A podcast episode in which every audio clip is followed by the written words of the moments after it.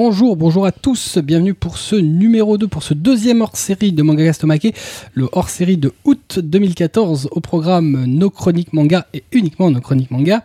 Particularité euh, pour les hors-séries euh, des Manga Gastomake, on ne parle que de, de séries, donc des mangas dans leur ensemble, et pas juste de tomes. Pour animer cette émission spéciale d'été, en plus de moi-même, Kubo se trouve autour de notre fabuleuse et magique table en formica beige, Marcy Bonjour à tous. et Kopito. Bonjour à tous. Ah, je suis trop heureux. Après trois essais, on a réussi à lancer l'émission. C'est Alors- génial. nous, nous- nous- nous- nous avons un accord tacite sur le fait que nous ne, ne balançons pas sur les, les ratés. Euh, Ah bon? Non, Ah bah, j'étais pas à la bonne réunion alors. c'est ça. D'ailleurs, on parle de Tom ou de Tome? Commence pas. nous ne parlons pas de tome de Savoie. Euh, voilà, donc effectivement, pour une fois, on a fait quelques petits ratés au démarrage. Ah, nous, mais- non. Non, non, nous on était sages. Voilà. bon, très bien. On vous rappelle qu'évidemment, comme d'habitude, vous avez la fiche qui accompagne notre émission qui se trouve à l'adresse mangacast.fr slash omakehs2. Euh, euh, omakehs2. C'est un peu plus compliqué d'habitude. Tu peux pas dire hors série? Euh, mais c'est long après de l'écrire. Il faut qu'il tape comme l'URL. Évidemment. Et donc sur la... sur la, la page, vous trouverez évidemment les, les synopsis, ouais, il, il est en format. Les synopsis, les images, les liens euh, des séries, des titres qu'on va chroniquer aujourd'hui. Et donc, euh, évidemment, on enchaîne euh, dans ces fameuses chroniques de séries euh, après le. Jingle. Jingle.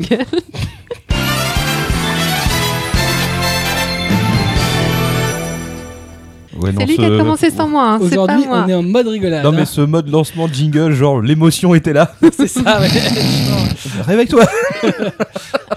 Parce qu'en plus, Marcy est dans un état assez pitoyable. Ouais, j'ai mangé de pommes, tout va bien. Ouais, très bien. On est très très heureux de le Elle savoir. mange du carton depuis deux semaines. C'est ça. Voilà, c'est très bien. Euh, bref, on va commencer d'ailleurs avec toi puisque tu as lu euh, la série, euh, le manga Life euh, qui est édité chez Kurokawa. Si tu savais comme je suis contente de parler de ce titre. Non, non, sincèrement, hein, Très de titres, savoir. je pense que si les, voilà, quand les gens me demandent, tu, tu as un titre à recommander, une bonne série, voilà, en 20 tomes à peu près, bah, Life, Life, voilà, c'est la série à lire. D'ailleurs, je suis très triste. t'as des gens qui viennent te voir, t'aurais pas une bonne série en 20 tomes? Bah oui, parce que tu vois, un T'aurais show- pas une bonne série en 50 tomes? Bah écoute, je vais te trouver ça, hein Non, mais t'a- t'avoueras que des shoujo de plus, de- on va dire, allez, de plus de 10 tomes, déjà, c'est rare, de plus de 15 tomes, ça, euh, voilà. Bah déjà, vraiment- au-delà d'un tome, en règle c'est lourd. Alors j'imagine. Bon, et t'as pas lu, t'as pas lu Life? Et, et toi, euh, Oui. tu l'as lu? Ah, déprimant. Ah Mais génial, mais déprimant. Merci. Oui, je t'en prie, ça fait plaisir d'être déprimé. Alors attendez, excuse-moi, il y a quand même un problème, c'est que il te dit c'est déprimant, et là, tu, tu souris comme si c'était Ah oui, Oui, mais ça veut c'est dire bon. que Mais c'est le qu'il- but de la ça veut dire qu'il l'a lu. Ouais, mais c'est un truc de suicidaire, Oui. c'est ça mais c'est ça qui est Ah, bien. mais c'est super. Mais Alors, toi, toi, quand on dit pré- présente-moi un bon manga, tu leur mets un truc de suicide Bah, euh, Ouais, T'as vu ce qu'elle lit en général Les mecs qui se retournent la peau. Déjà, je dois- je dois euh, reconnaître que, ouais, Ah ouais, c'est limite le plus. ouais, exactement. non, c'est pas un manga suicidaire, c'est au contraire un manga hyper plein d'espoir et tout qui, qui vous fera pleurer. Bref. Ouais. Euh, donc Life, euh, alors il faut, faut présenter un petit peu le l'épilogue de cette série euh, qui présente Ayumi. Tu présentes l'épilogue. Oui, je présente l'épilogue. L'épilogue, c'est c'est la conclusion. Oui, parce que je me suis trompée de mots. Tu étais obligé de noter, je suis sûre que personne l'avait remarqué là. Tu vois. bien sûr que si. Donc, le synopsis, c'est ça, de l'histoire. Ouais. Le résumé. Non, moi c'est pas grave, laisse-moi parler un petit peu. Le début de l'histoire, s'il te plaît. Tu vas voir qu'il va me couper avec un jingle après. J'y pensais pas. C'est son petit pouvoir. il, est, il est- le doigt sur le bouton. Petit despote. Bon, alors donc le premier tome de Life présente euh, Ayumu Shiba. C'est une jeune collégienne qui euh, travaille d'arrache-pied avec sa meilleure amie pour intégrer un lycée prestigieux, puisqu'au Japon, on rentre dans les lycées euh, notamment par concours. Mais à l'issue des examens, elle seule passe, tandis que son amie lui tourne violemment le dos à jamais. Du style, tu, enfin, va crever. Globalement. Euh, à la rentrée, Ayumu est anxieuse parce qu'en fait, elle a commencé à se scarifier. En gros, c'est elle se lacère le bras dans un but d'apaisement de ses craintes. Et elle réussit à intégrer une bande de filles assez populaire avec la belle Manami à sa tête. Leur jeu préféré consistant à s'en prendre aux plus faibles, il faudra pas longtemps pour que Ayumu devienne leur nouvelle tête de turc, plongeant notre héroïne dans un enfer quotidien d'où personne ne viendra l'aider avant longtemps. Voilà, pour le côté un petit peu dépressif. Donc en fait, euh, ce titre parle d'Ijime, euh, la persécution euh, en milieu scolaire. Et pour présenter Life, alors, il faut pas acheter le one-shot Vitamine qu'elle a que l'auteur a fait juste avant, mais il sert à comprendre puisque Vitamine est un, manga autobiographique de l'auteur, puisque l'auteur a vécu l'Ijime. Donc elle s'est fait persécuter quand elle était au, lycée apparemment, et puis violemment persécutée, et c'est ce qui lui a donné la force et la conviction de devenir mangaka. Donc comme Vitamine a eu beaucoup de succès, euh, bah, la série Life euh, du coup a été euh, commandée par la suite et a eu un succès vraiment retentissant au Japon. Alors j'ai bien peur qu'en France il n'ait pas eu le succès attendu. Mais au Japon, il est vraiment devenu référence puisque l'ijime est, un tabou. Et notamment grâce à la série, il y a eu beaucoup de personnalités qui se sont, on va dire, ah moi aussi j'ai eu l'ijime, notamment la fille du, de l'actuel. Alors j'ai dire président, mais non, c'est pas un président au Japon, c'est un Premier ministre? L'empereur. Ah La fille de l'empereur qui euh, donc euh, a subi des brimades, enfin subit Comment toujours des brimades. Ça va, les coupables ont été exécutés. Il y a des chances quand même. Euh, alors, Vitamine, c'est un style graphique très engagé et voire même, je dirais, enragé. Euh, les planches sont d'une puissance qui, je pense, coupe le souffle à n'importe qui le lirait.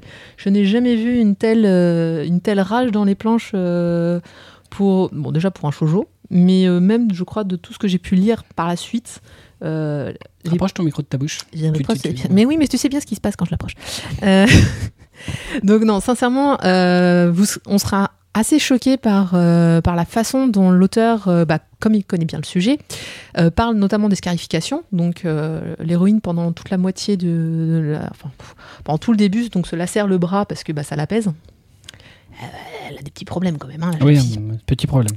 Euh, et ensuite, elle trouve en fait euh, une amie qui l'aidera, à- enfin une amie, une outsider de l'école, celle qui en a rien à foutre que les gens lui disent ah c'est une pute, c'est une machin, c'est un truc. Elle rien à foutre, elle sèche les cours et machin, et elle emmène Ayumu pour un peu la sortir et un peu le, le- bah, la sauver en quelque sorte, parce que l'Ijime devient un truc, euh, enfin à la fin c'est même plus de la persécution, quoi, c'est des tentatives de meurtre. Euh, Ah ouais. Oui, oui, complet. Genre, euh, oh tiens, et si on l'attachait dans un hangar euh, désaffecté et qu'on mette le feu au hangar? Ah bah oui, juste pour voir ce qui va se passer, comme ça. c'est pas. Euh, Ça me rappelle un fait divers il y a pas longtemps. ça. je trouve que ça rappelle tous les faits divers, c'est ça qui est Mais horrible. c'est ouf. quoi. Euh, bah, franchement, dans, dans Life, le pire, c'est que tu te dis, ouais, non, mais c'est possible. Il y a vraiment, enfin, je pense qu'on a, bon, en France, pense pas qu'on atteigne ce- les, degrés que ça atteint au Japon, mais euh, tu vois des trucs euh, assez euh, du style cacher le, je sais pas, cacher la table, écrire dans le cahier, l'enfermer dans les toilettes et balancer de l'eau. bon, au début, ça commence gentil, tu vois, genre, oh, on va gentiment se moquer d'elle, puis après, ça devient vraiment un truc de psychopathe. D'ailleurs, le- Manami, donc la fille qui est un peu à la tête de tout ça, devient complètement folle.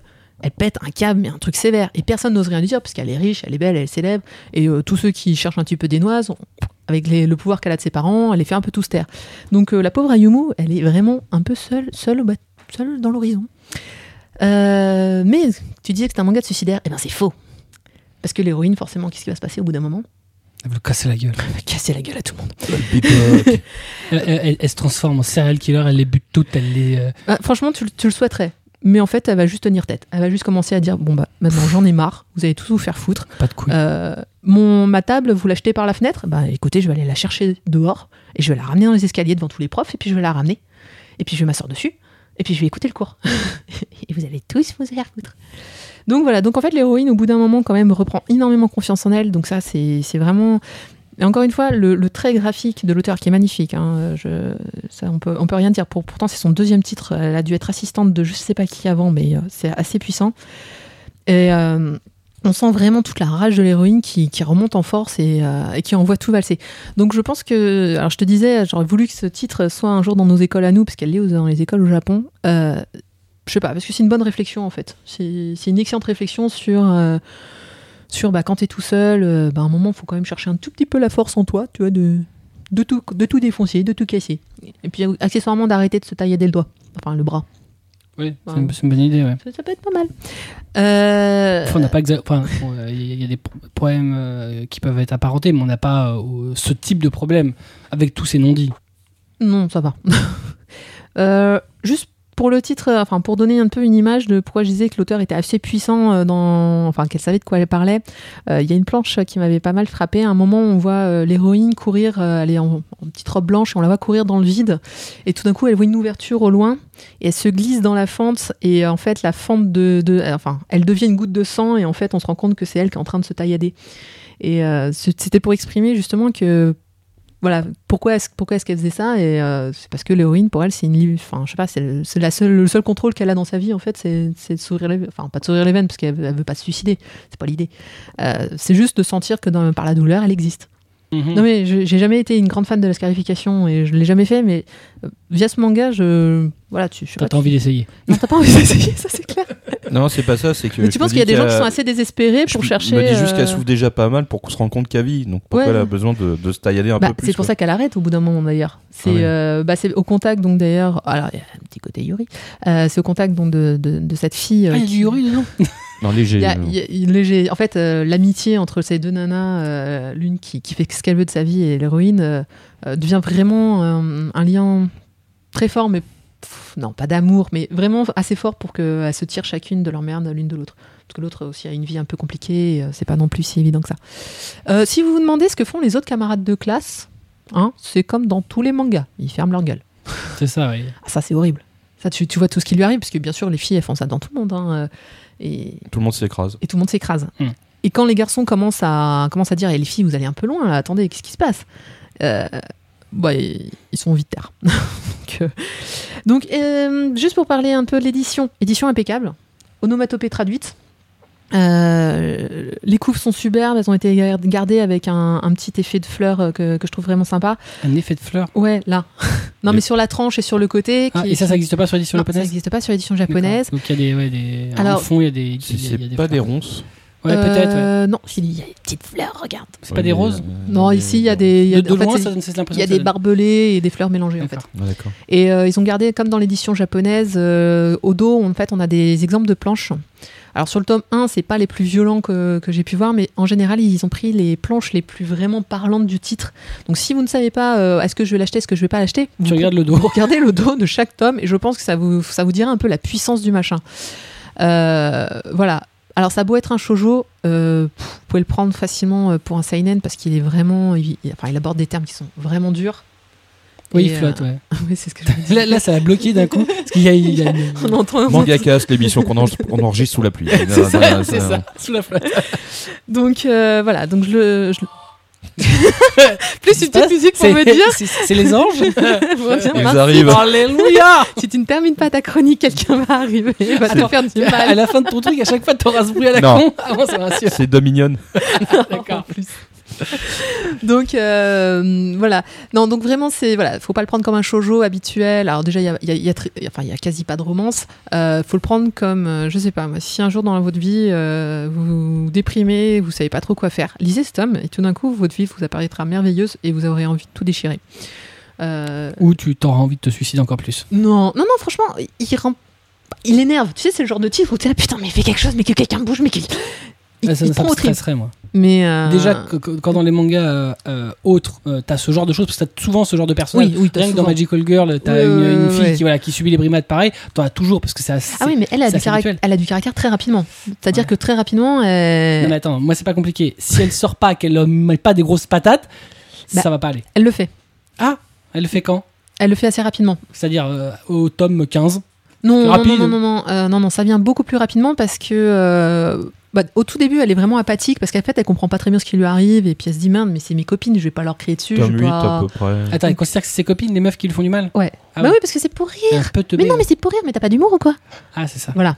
Et, euh, et puis elle sait pas comment réagir, elle continue de se taillader, et puis voilà. Et c'est un moment, c'est quelqu'un va intervenir, et là elle va prendre conscience, ah mais en fait merde, mais je suis une victime. Bah oui, un peu. Et, ouais. euh, T'es bah un non. peu con quand même. hein. Donc ouais, non, non, ça vient assez rapidement, et comme tu disais, vers le tome 7, 8, euh, elle commence déjà à, à essayer de rendre des coups par un moyen ou par un autre. D'accord. Donc non, non, voilà. Un titre qui déchire. Donc voilà. Du tout, du tout, du tout. Donc, euh, Life euh, chez Kurokawa Ouais. de Keiko Suenobu euh, au dessin et au scénario, et ça vaut 6,50€ le tome. Et il y a combien de tomes actuellement il y en a 20 et c'est terminé. Et donc il y a le petit one-shot Vitamine qui parle quasiment de la même chose et qui est autobiographique de Et Qui l'auteur paru aussi chez Kuro et qui est aussi pareil chez Kuro et qui est en voilà, one-shot. Qui, qui est pas mal, qui complète un peu, le- qui, un- qui fait un peu un, un prologue à life. D'accord. On continue. Alors moi, je vais vous présenter Amenshu euh, chez Kiun. Euh, ça raconte l'histoire de Futaba, une jeune fille qui est sage et timide et qui vient d'emménager sur euh, une île qu'elle évidemment ne connaît pas. Alors qu'elle se balade tranquillement à scooter et qu'elle va à la découverte de la plage, elle y fait la connaissance de Hikari, une jeune fille passionnée de plongée sous-marine. Le lendemain, elles vont découvrir qu'elles sont dans la même classe, dans le même lycée. Elles vont se lier d'amitié et Ikali va, faire découvrir le monde de la plongée à sa timide amie. Euh, c'est un titre de Kozue Amano, euh, à qui on doit euh, Aria, qui est paru chez Feu l'éditeur Camille, donc euh, qui n'est plus disponible et qui d'ailleurs de toute façon n'avait pas été terminé chez lui. Alors comme ça, le titre ne paye pas de mine, scénario assez basique. D'ailleurs, comme souvent ce que fait Kozue Amano, hein, c'est un peu un- une habitude. Euh, mais le titre lui-même, euh, c'est une vraie petite perle. Euh, c'est un manga tranche de vie. Bon, pareil, c'est toujours habituel chez Amano. On suit finalement les pérégrinations des deux filles, donc Futaba et Kali, dans le titre qui sont nommés par leur surnom, Teko et Pikali, dans leur vie de tous les jours, essentiellement rythmée par la plongée. Futaba est, une totale novice, elle découvre donc le monde en même temps que le lecteur. Sa méconnaissance, euh, dans certains cas, ça me permet de faire un petit manuel de présentation de la plongée. On découvre les techniques, le matériel, les dangers éventuels. Mais on n'a pas l'impression d'être dans un tutoriel à destination des newbies. C'est pas euh, euh, la plongée pour les nuls. Ça vient naturellement au gré des chapitres et des découvertes de Futaba jusqu'au dernier tome actuellement paru en français. On en découvre encore petit à petit, doucement. Euh. Le titre en lui-même fait la part belle euh, un peu à ce, ce Japon provincial euh, qu'aime bien d'ailleurs euh, Kiun habituellement. Toutes ces petites villes de bord de mer reculées, avec leurs personnages nettement plus avenants qu'à la ville. Euh, et notamment à l'image de euh, qui n'hésite pas dès le début à donner un surnom à Futaba. Euh, D'ailleurs, elle l'appellera comme ça tout le, tout le long, ce qui va quand même euh, au-delà euh, de l'appeler par son prénom, qui est déjà un marqueur d'intimité fort au Japon. Euh, donc là, on est encore au-dessus. euh, c'est euh, c'est comme si euh, finalement c'était des, euh, des amis d'enfance euh, et c'est assez rare au Japon, si ce n'est qu'on peut le trouver effectivement dans les petites villes de province, bah, comme est décrit dans, des titres comme Barakamon. L'une des forces du récit d'Amanchu, c'est un peu le, jeu permanent qu'on a sur la, totale opposition entre les deux héroïnes. D'un côté, on a Futaba qui est calme, posée, très timide, et de l'autre côté, Ikali qui est folle, exubérante, qui va constamment vers les autres, donc il n'y a pas de difficulté à se faire des amis. Euh, graphiquement, d'ailleurs, les différences sont assez marquées. Futaba, c'est la brune avec une longue chevelure, euh, avec souvent des vêtements, euh, quand elle n'a pas son uniforme, très travaillés, alors qu'Ikali, c'est la blonde aux cheveux courts, habillée sportwear, voire avec des shorts, un peu garçon manqué. Petit à petit, au cours du récit, Amano ajoute des personnages secondaires, qui créent un peu l'univers euh, global d'Amanchu, comme les jumeaux Ai et Makoto, euh, le garçon et la fille, euh, ou Mato, la, pro- la professeure qui est responsable du club de plongée et qui a un tempérament un peu volcanique. C'est un peu ces cinq personnages qui vont faire le club et un peu l'histoire, au moins graviter autour des deux personnages principaux.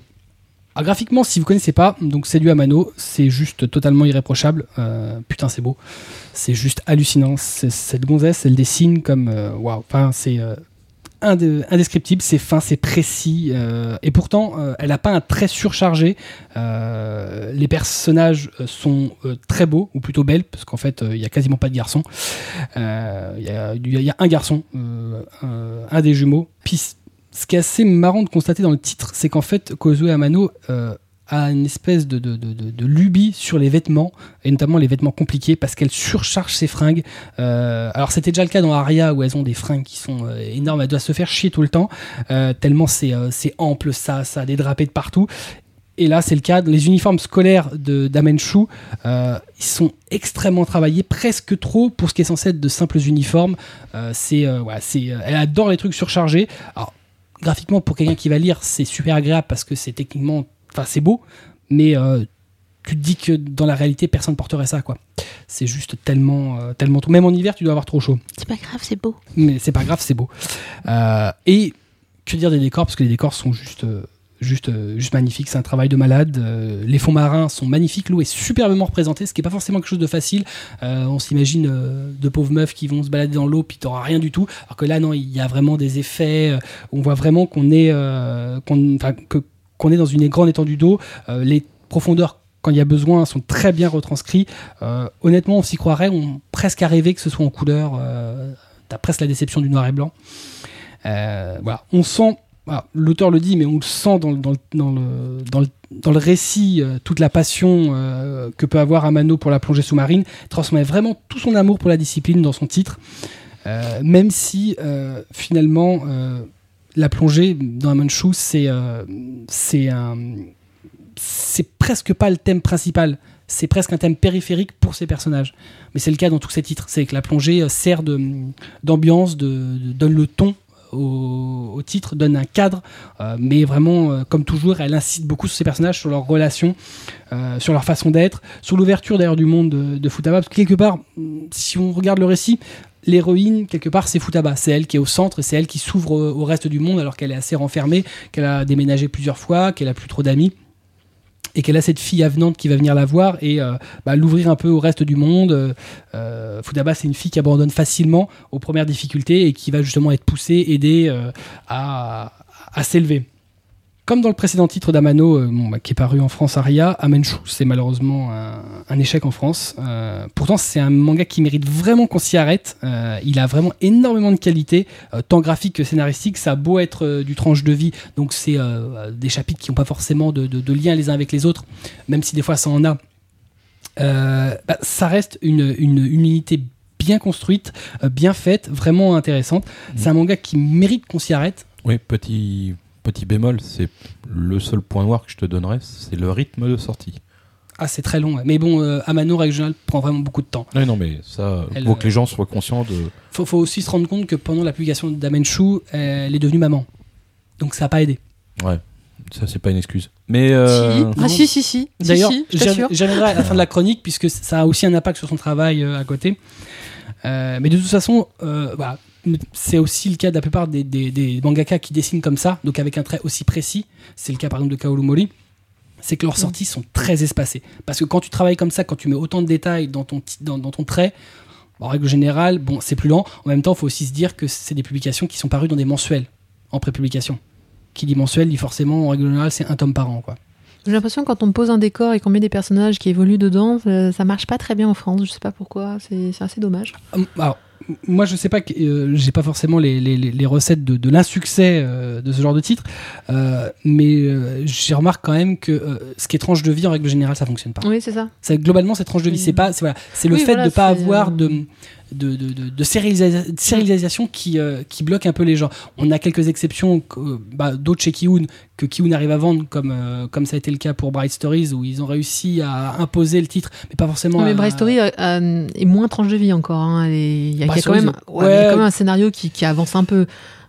beaucoup de tranches de. bah, Il y, a- il y a une trame globale, Ouais, voilà. mais bon, bref. Il y a un côté historique aussi. Mais Oui, voilà. ça aussi, ça peut aider. Je pense que le côté Moyen-Orient a beaucoup. euh, Mais c'est dommage parce que cette espèce de. C'est-à-dire que les gens qui lisent du manga, beaucoup disent à rechercher un peu le Japon. Euh, euh, malgré tout, les qualités que je trouve à One Piece, c'est pas dans One Piece que tu trouveras le Japon. Mm. Par contre. Tu regardes Adachi Dans du Adachi, tu vas trouver le tu Japon. le trouves et pourtant il, Dans- marche euh, Dans du, laborieusement euh, quoi. dans du Barakamon, tu vas trouver le Japon. le Japon. Dans du Hamanshu, tu vas trouver le Japon parce que c'est ça le Japon, c'est comme ça qu'il est, c'est comme ça qu'il est en province, c'est comme ça que sont les gens là-bas. Euh, voilà, c'est là où tu vas avoir un peu plus le plus de véracité que tu peux avoir dans un manga. Donc c'est un peu dommage de, de pas euh, parce qu'il a vraiment énormément de qualité. Enfin voilà, faut l'essayer. euh, pourtant en plus les couvertures, je les trouve tellement avenantes que euh, c'est euh, bah, ça donne envie d'être lu. C'est triste que ça fonctionne pas plus que ça. Euh, globalement, Amenshu, c'est un concentré de bons sentiments. Alors, c'est un peu mièvre par moment, c'est vrai, mais c'est pas très grave, euh, parce que c'est un vrai bon moyen de surmonter le moral. Après avoir lu un tome comme Life, euh, vous pouvez lire du Amenshu, vous allez voir, là, ça va vous gonfler à bloc. C'est pas dur. C'est pas dur. D'ailleurs, gonflé après là. la devise d'Amenshu, c'est Fun for all, all for fun, et effectivement, ça lui va terriblement bien, puisque c'est ça, c'est euh, du fun. Point de vue édition, bah, c'est du Kiun classique, hein, format moyen. La qualité habituelle de l'éditeur, beau travail graphique euh, qui met à l'honneur les illustrations de Kozuo Amano euh, et elle le mérite bien. Une très belle impression comme d'habitude. Euh, D'ailleurs, certains éditeurs devraient s'en inspirer. Euh, et bah, pour terminer, je le disais tout à l'heure, euh, anecdote marrante, euh, Kozuo Amano qui a sorti un one-shot en 2012 qui s'appelle Mamenshu, en référence évidemment à Amenshu, où elle parle justement de son bébé, de sa grossesse et de l'éducation euh, de son premier-né. Ce qui forcément, voilà, euh, la grossesse puis euh, la maternité a pas forcément aidé à la publication, enfin à la périodicité du titre, et, euh, r- peut ralentir derrière. Puis en même temps, elle a aussi fait ce, ce one-shot autobiographique, euh, voilà, qui peut aussi. euh, mais euh, bon, malheureusement, je pense que vu le, titre d'Amen- vu le succès d'Amenshu, il y a à peu près, euh, je pense, 1% de chance qu'on l'ait en France, ce qui reste, ma foi, très peu. Mais euh, ça mériterait, parce qu'en fait. Oui, euh, Ouais, il sort chez, chez Kion. Kion a- mais, je, je les verrais bien sortir un one shot, même si. euh, euh, beaucoup de gens les verraient bien sortir, ressortir Aria, qui en Oui. plus n'avait pas été terminé Bah, chez oui, Camille. Euh, je pense Moi- qu'il faut moi, pas la première. rêver. Je pense qu'il faut pas trop rêver. Ah, C'est dommage parce que Aria, c'était là, ça, c'est Alors, un, c'est un beau titre. Tu- tu- je, je te laisse 10 secondes si tu veux. Ahmed de Kiyun nous écoute. On passe lui un message. Je sais pas si, sub- si le subliminal va fonctionner. Mais pourquoi Écoute, pas euh, en tout cas, je ferai partie des gens qui l'achèteront. Nous un achèterons tes mangas. Sans. Aria, s'il te plaît. Euh, bon, non, mais Aria, c'est. Mais je suis d'accord, c'est quand même autre chose. Pardon? J'ai dit fais un crowdfunding. Je pense pas que ce soit le genre de la maison. Mais voilà. Donc, euh, c'est vraiment très bien. Euh, Amenchu, je vous le conseille. Moi, j'aime bien euh, les titres comme ça, un peu zen, un peu ouais. euh, relaxant. et cool. C'est vraiment le genre de titre que tu peux lire sans problème, que n'importe qui peut, Plus c'est l'été, c'est le moment de lire ce genre de C'est parfaitement un titre d'été. C'est. Alors que euh, moi, c'est plutôt un titre de rentrée, tu vois. c'est. euh, Enfin, si à la rentrée tu te fais euh, comme ça, franchement, mais va plus à l'école. Mais elle n'y va plus à un moment. Donc Amenchu, euh, bah, actuellement c'est 7 tomes en cours en France, 8 tomes en cours au Japon, donc on n'est pas très en retard.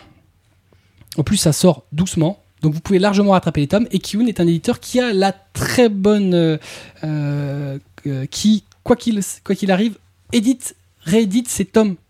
Donc on les a globalement toujours disponibles, même ceux qui marchent pas. Ah oui, t'as raison, mais Et l'écoute. ça c'est à noter. donc euh, voilà. Non, mais on les aime bien, c'est pour ça. voilà. Mais c'est Bah, vrai qu'ils mais- font du non, bon mais- boulot. c'est même pas qu'on les aime bien, c'est que euh, euh, Kiun c'est un peu comme Kurokawa, Oui, c'est un éditeur que je considère respectueux de son public. c'est ça. C'est que- Tu cours pas après les tomes, tu te dis pas, euh, Voilà. je vais acheter une bonne série, et bah, il n'y a pas Ils le se- 5, il n'y a pas le 10. Quand ils font un titre, ils se battent pour lui, même quand il fonctionne Mm. pas. Quand Bah, on voit, on va en parler il- d'ailleurs dans le dernier. euh, tout à l'heure, il en parlera Kanichi. C'est typiquement l'exemple des titres qui ont du mal à fonctionner et qui, quoi qu'il arrive, sont disponibles.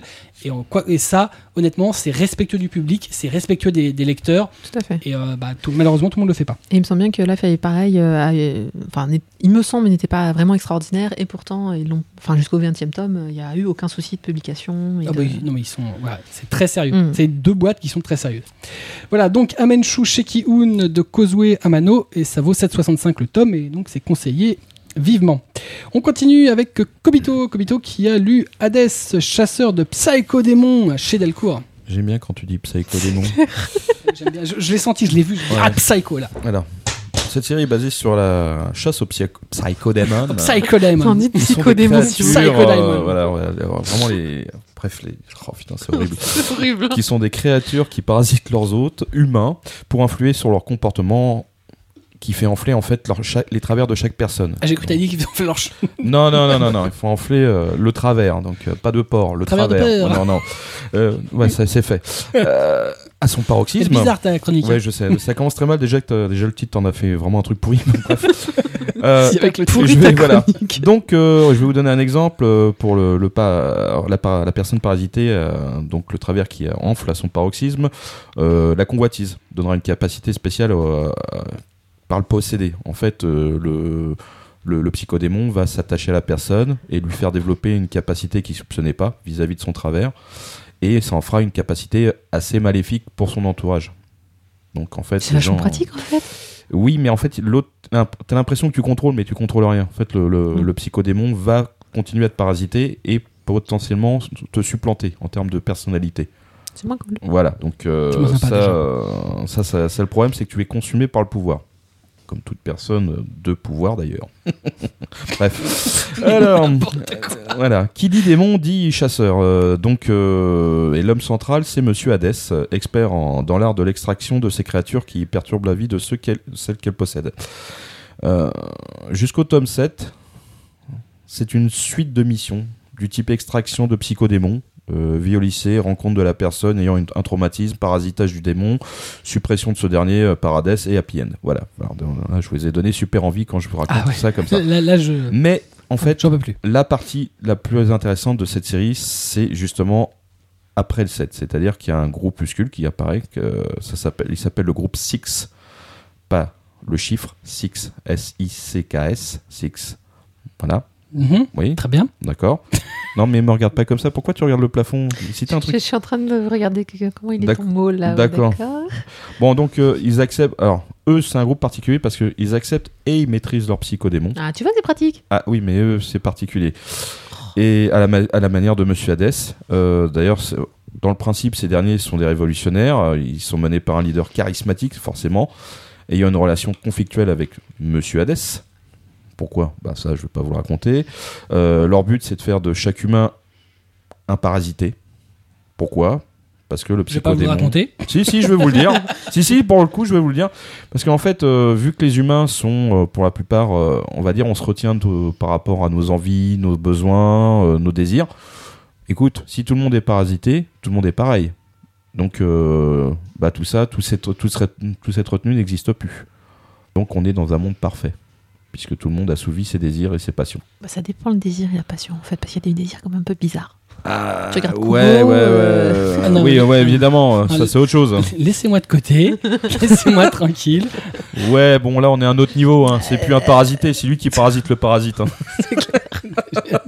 Gentiment, allez vous faire foutre. Bon, d'accord. Donc cette série est un divertissement dans le style shonen, c'est de l'action fantastique très classique, euh, avec un manque de rythme évident, mais les personnages sont attachants et drôles. Monsieur Hades est d'ailleurs un homme des plus, des plus serviables et des plus sympathiques, mais que tout le monde fuit à cause de son apparence de cadavre. Le mec, en fait, il est... euh, enfin, est- C'était un petit détail que tu n'as pas Ouais, en fait, mentionné t'as le visage, le mec, on a l'impression qu'il se craquelle tellement il est sec, tu vois. On, on- on sent le crackers. Dans deux minutes, euh, tout lâche. Et euh, en fait, euh, l'intérêt, c'est aussi les psychodémons qui représentent vraiment les travers et les angoisses de chaque humain. Ça, c'est le côté euh, un peu plus psychologique de l'histoire. Donc, euh, Tu sais, peux. depuis tout à l'heure, je suis en train de réfléchir à ce qui m'arriverait si ça m'arrivait. quoi. Euh, Quel travers Attends. Ah, Toi, toi, toi, les travers, on va Attends, t'en bah, disons qu'en fait, t'aurais trop de parasites. C'est ça. Ils voudraient Ouais, venir. mais plusieurs parasites peuvent venir sur quelqu'un? Non, mais toi, oui. Toi, oui. Merde. Sinon, le dessin bah, en lui-même, euh, bah, il est très fin, il est très précis, euh, plus axé sur les personnages que sur les décors. Une série courte euh, et complète qui pourra euh, combler un manque de shonen. C'est dans la lignée des Kaitai Shisho, Zero ou March Story. Ça, c'est euh, pour la concurrence, hein, puisque les deux autres euh, sont chez Panini Manga. Comme quoi je suis pas raciste. Euh, c'est non, non, c'est vraiment un titre qui le bon, le shonen qui se lit pour l'été. Je vous dirais, je vous dis pas que vous allez le relire forcément tout de suite.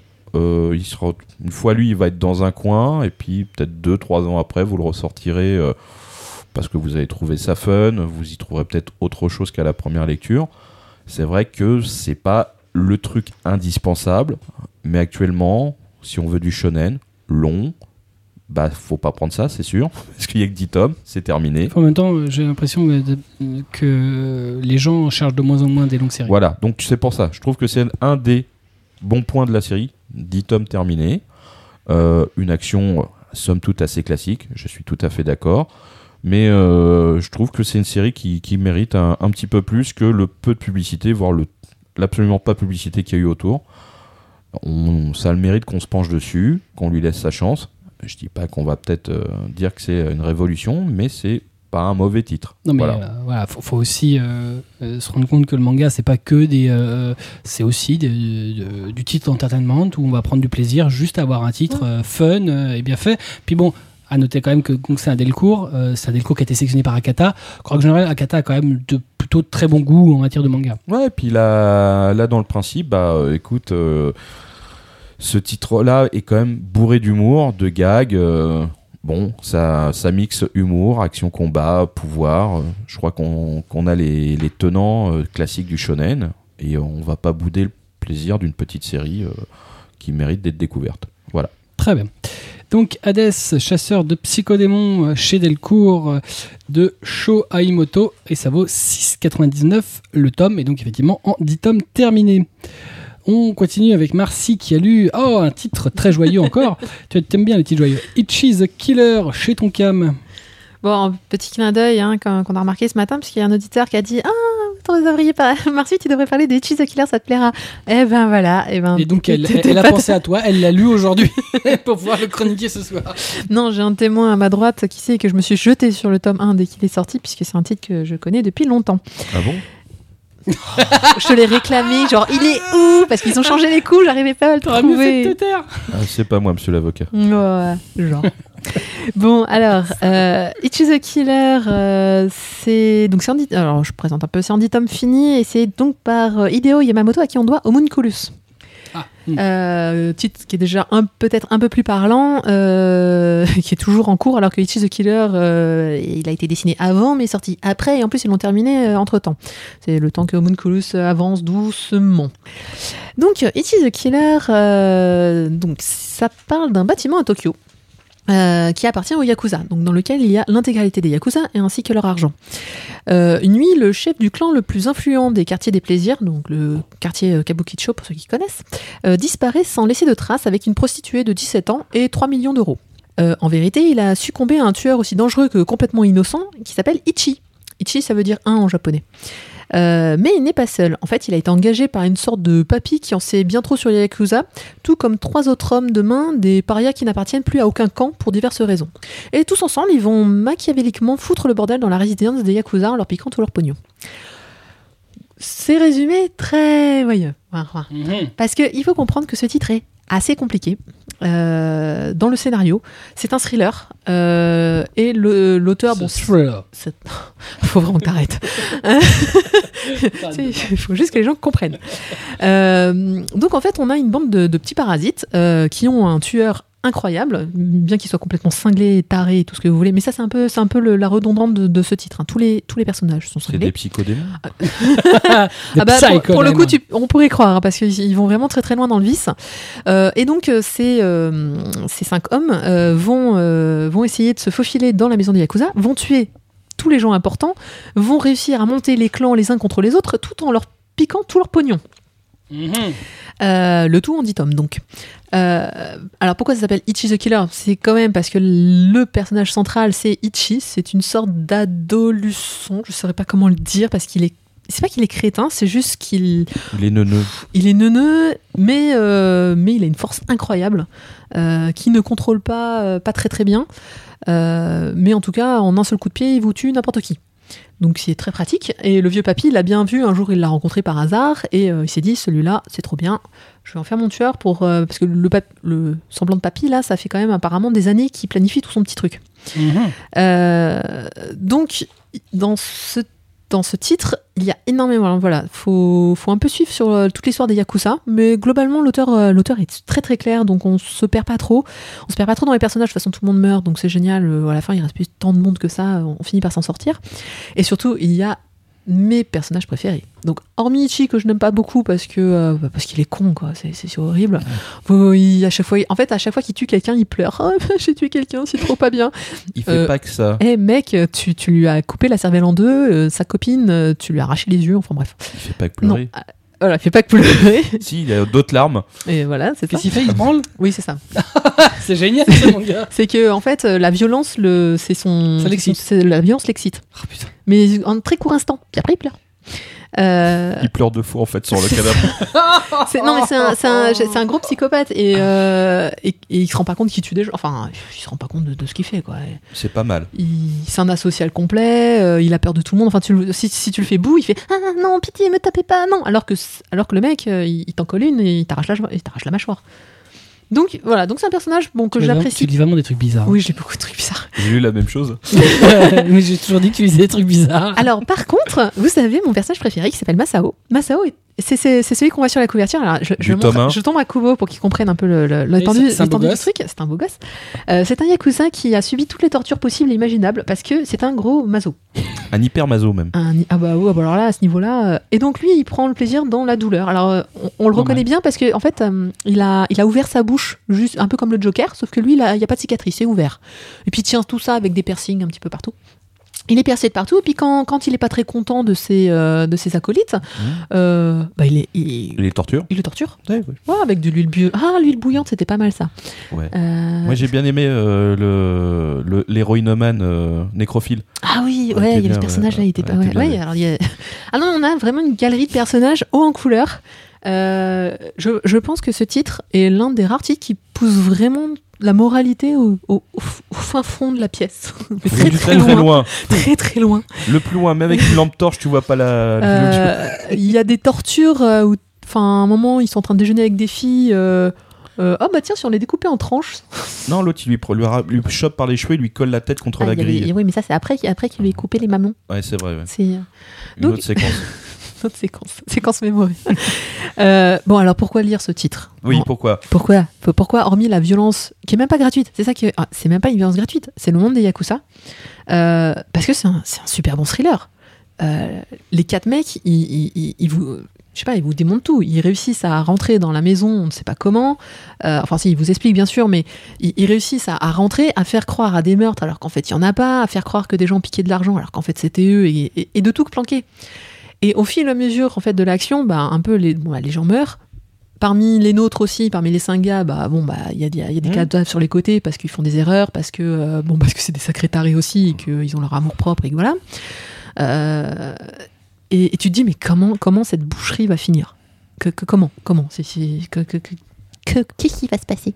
Le truc cool, c'est que ça monte comme une arnaque en fait. Ouais c'est ça c'est la, la plus grosse arnaque du siècle en fait cette histoire. C'est génial. Sauf qu'ils arnaquent des yakuza et que les yakuza c'est pas des gentils et qu'ils ont des manières parfois un petit peu un petit peu violentes. Euh, alors c'est clairement pas à mettre dans les mains de tout le monde. hein. Non. Faut avoir le cœur quand même un petit peu accroché pour certaines, certains trucs, certaines tortures. Euh, Le mec accroché avec des, des hameçons de pêche à qui, sur lesquels on verse de l'huile chaude sur le dos. Voilà, par exemple. C'est mignon. Euh, non, puis même les violences envers les femmes, euh, il y en a quand même pas Ouais. mal. Euh, Le même mec à qui on dit euh, Tiens, il y a une casserole d'huile, je vais te mettre la bite dedans. Et lui, mais. En Euh, plus. bon, ça c'est pour les hommes, mais euh, il y a quand même les filles. Les filles s'en prennent, s'en prennent vraiment plein la tranche. Donc voilà, faut, faut aimer- Enfin, c'est de la violence. Faut, faut aimer, faut aimer quand elle se faut aimer. Alors sache que Ichi adore parce que lui sa prostituée préférée, euh, elle est pleine de coups et de blessures et de machin et il adore la regarder un petit peu toutes ses cicatrices et tout ça. Ouais. Oh, c'est un gros malade hein, le mec. Ah ouais, Euh, alors euh, le trait est impeccable. même. Hideo Yamamoto, c'est un vrai problème. Oui, je sais, mais c'est pas grave. On est deux. On est deux. Euh, justement, euh, Euh, le trait alors, si et ça le vous dérange pas, je vais vous laisser. je vais partir. Non, donc le, le- vraiment le scénario est fluide parce que les cases sont fluides, parce que c'est c'est précis, euh, précis. On ne se trompe pas entre les divers personnages. Moi, ça peut m'arriver quand il y a vraiment beaucoup ne trompe pas entre diverses tortures. On se trompe pas entre diverses tortures.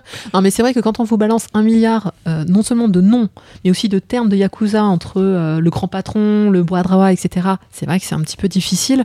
Euh, là, non. Là, c'est simple, c'est c'est clair, c'est net. Tu sais qui est qui, tu sais qui fait quoi et qui, qui est le chef de qui, parce que c'est quand même un peu plus important.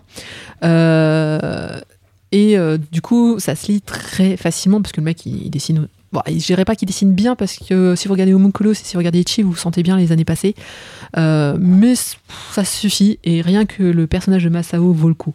Alors si vous voulez, sinon vous faire une petite intro à Ichi the Killer, il y a un film qui est sorti qui a, qui a- De Takashi Miike. ouais, qui a vachement bien marché, qui est bien sûr édulcoré comparé au manga, mais je pense pas qu'on puisse se permettre de tout mettre dans, comme dans le manga.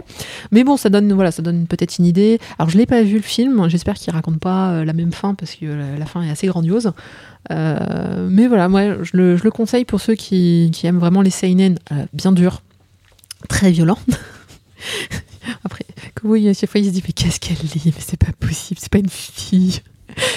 Euh, tu- je pense alors- même pas que tu serais un mec. hein. Euh, L'édition de Tonkam, j'ai rien à redire. Euh, néanmoins, qu'est-ce que c'est que ces couvertures? Elles sont blanches. Elles- non, mais on dirait en fait des sous-couvertures. Vous savez, quand Mm. on enlève le, Ouais, le- c'est le vrai. truc et qu'en dessous, il y a. En fait, la vraie couverture, elle est derrière, ils se sont trompés. Ben, Attends, je vais regarder. C'est une erreur de Non. fichier encore? Euh, non, mais c'est vraiment triste parce que donc le, le manga est complètement blanc, donc on- ça donne une fausse impression que c'est un truc. Ils ont voulu faire un peu comme Homunculus. Euh, Il y a un tout petit peu de, il y a un petit peu de du filigrane, gris, mais ouais. sinon c'est du gris. En fait, c'est une planche du manga euh, ou une tête du, du perso. Je crois qu'ils ont essayé de faire comme, euh, comme l'autre manga pour essayer de. Enfin, l'autre Ouais, type de moi je pense qu'ils ont voulu essayer de faire comme Le, Homunculus. le le manga japonais a pas du tout la même tête. hein.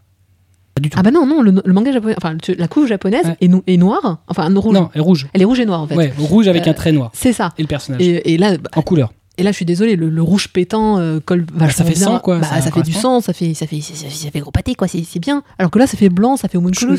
Honnêtement, sachant comment les Japonais sont durs euh, avec euh, la validation des, des, des, des Là, je- des- je- bouquins, je- je... comprends même pas comment Shogakukan a pu euh, prendre ça. Alors, il faut savoir que Hideo Yamamoto est très, très, très radin en illustration. hein. il en fait quasiment pas. Mais D'ailleurs, on ça se voit dans Homunculus, puisque les couves, bah en fait, c'est ça, ouais, ça, c'est des couves Homunculus, quoi. C'est, tu prends, tu prends le personnage en noir et blanc du manga et puis tu le colles sur un Bah, truc là, pour le coup, il y avait des personnages en couleur. Ouais, en plus, alors que là. Euh, alors, si vous avez lu Homunculus, euh, ne vous dites pas que c'est la même chose. hein. Alors, psychologiquement, on retrouve un truc très très travaillé, mais euh, la violence de Ichi est, ré- est réelle. Alors que dans Homunculus, elle est, elle est encore. euh, ça va. C'est plus psychologique, quoi. D'accord. C'est assez léger. Là, c'est puissant. C'est bien. C'est mignon, tu, Ouais. tu rigoles. Ça, chaque- chacun son délire. hein. Attends, j'ai vu des- j'ai j'ai lu des trucs pires que ça quand même. Oui, non, mais, ça se tient, ça, ça, ça, ça se tient dans les, dans les meilleurs. Voilà. D'accord. Très bien. À lire. Oui, Donc, ça, euh, c'est dans le quotidien. Et donc ça que 10 c'est tomes, 10 tomes finis. hein, en plus, euh, voilà, ça fait. Chez euh, Tonkam. Donc, chez Tonkam. Ichi the Killer de Hideo Yamamoto. Donc, comme tu l'as dit, en 10 tomes finis chez Tonkam. Et ça vaut Ouais. 7,99. Et en plus, la couve, t'as vu, elle se dégueulasse facilement. Je Elle a un gaufrage. Elle Je a un crois que gaufrage. C'est le deuxième critique sur la couve que tu fais. Mais, elle- mais non, mais sinon, ce qu'elle a de bien, c'est qu'elle a un gaufrage. Un gaufrage? Ouais. C'est quoi un gaufrage? C'est-à-dire que tu as une espèce d'effet euh, de relief. Elle est gaufrée. En fait, il y a. Est-ce que que t'as vu où est-ce qu'ils l'ont mis? Oui, bah oui, mais bon, tu m'excuses. hein, voilà. Il y a un gaufrage quand même. 3 mm. On... a, de la- on- on a ce qu'on peut. On continue avec euh, Kobito. Kobito qui a lu euh, La main droite de Lucifer chez Kiyun aussi. Oui, derrière ce titre euh, qui sent bon le fantastique se cache une œuvre réaliste. Euh, Tout démarre en pleine guerre civile en Afrique où un jeune médecin japonais euh, se retrouve au milieu de cet enfer à soigner les civils et les rebelles. Et pour sauver ceux qu'il vient de soigner, Yu Katsumi va commettre un acte qui est à l'opposé de son serment de médecin, tuer des soldats de l'armée régulière. De retour au Japon, au bout de trois ans, ce médecin essaye de retrouver un sens à sa vie brisée, sombrant dans l'alcool et une vie dissolue. Il aimerait retrouver un poste de médecin, exercer, euh, sauver des vies. Et, euh, et c'est là une des questions qui se euh, dans ce titre. Peut-on continuer à sauver des vies alors qu'on a également pris euh, et volontairement, euh, même pour une cause juste, des, vies justement? C'est euh, le paradoxe un peu du titre. Est-ce qu'on peut en, vouloir en sauver de nouveau alors qu'on a sciemment euh, en- éliminé des personnes?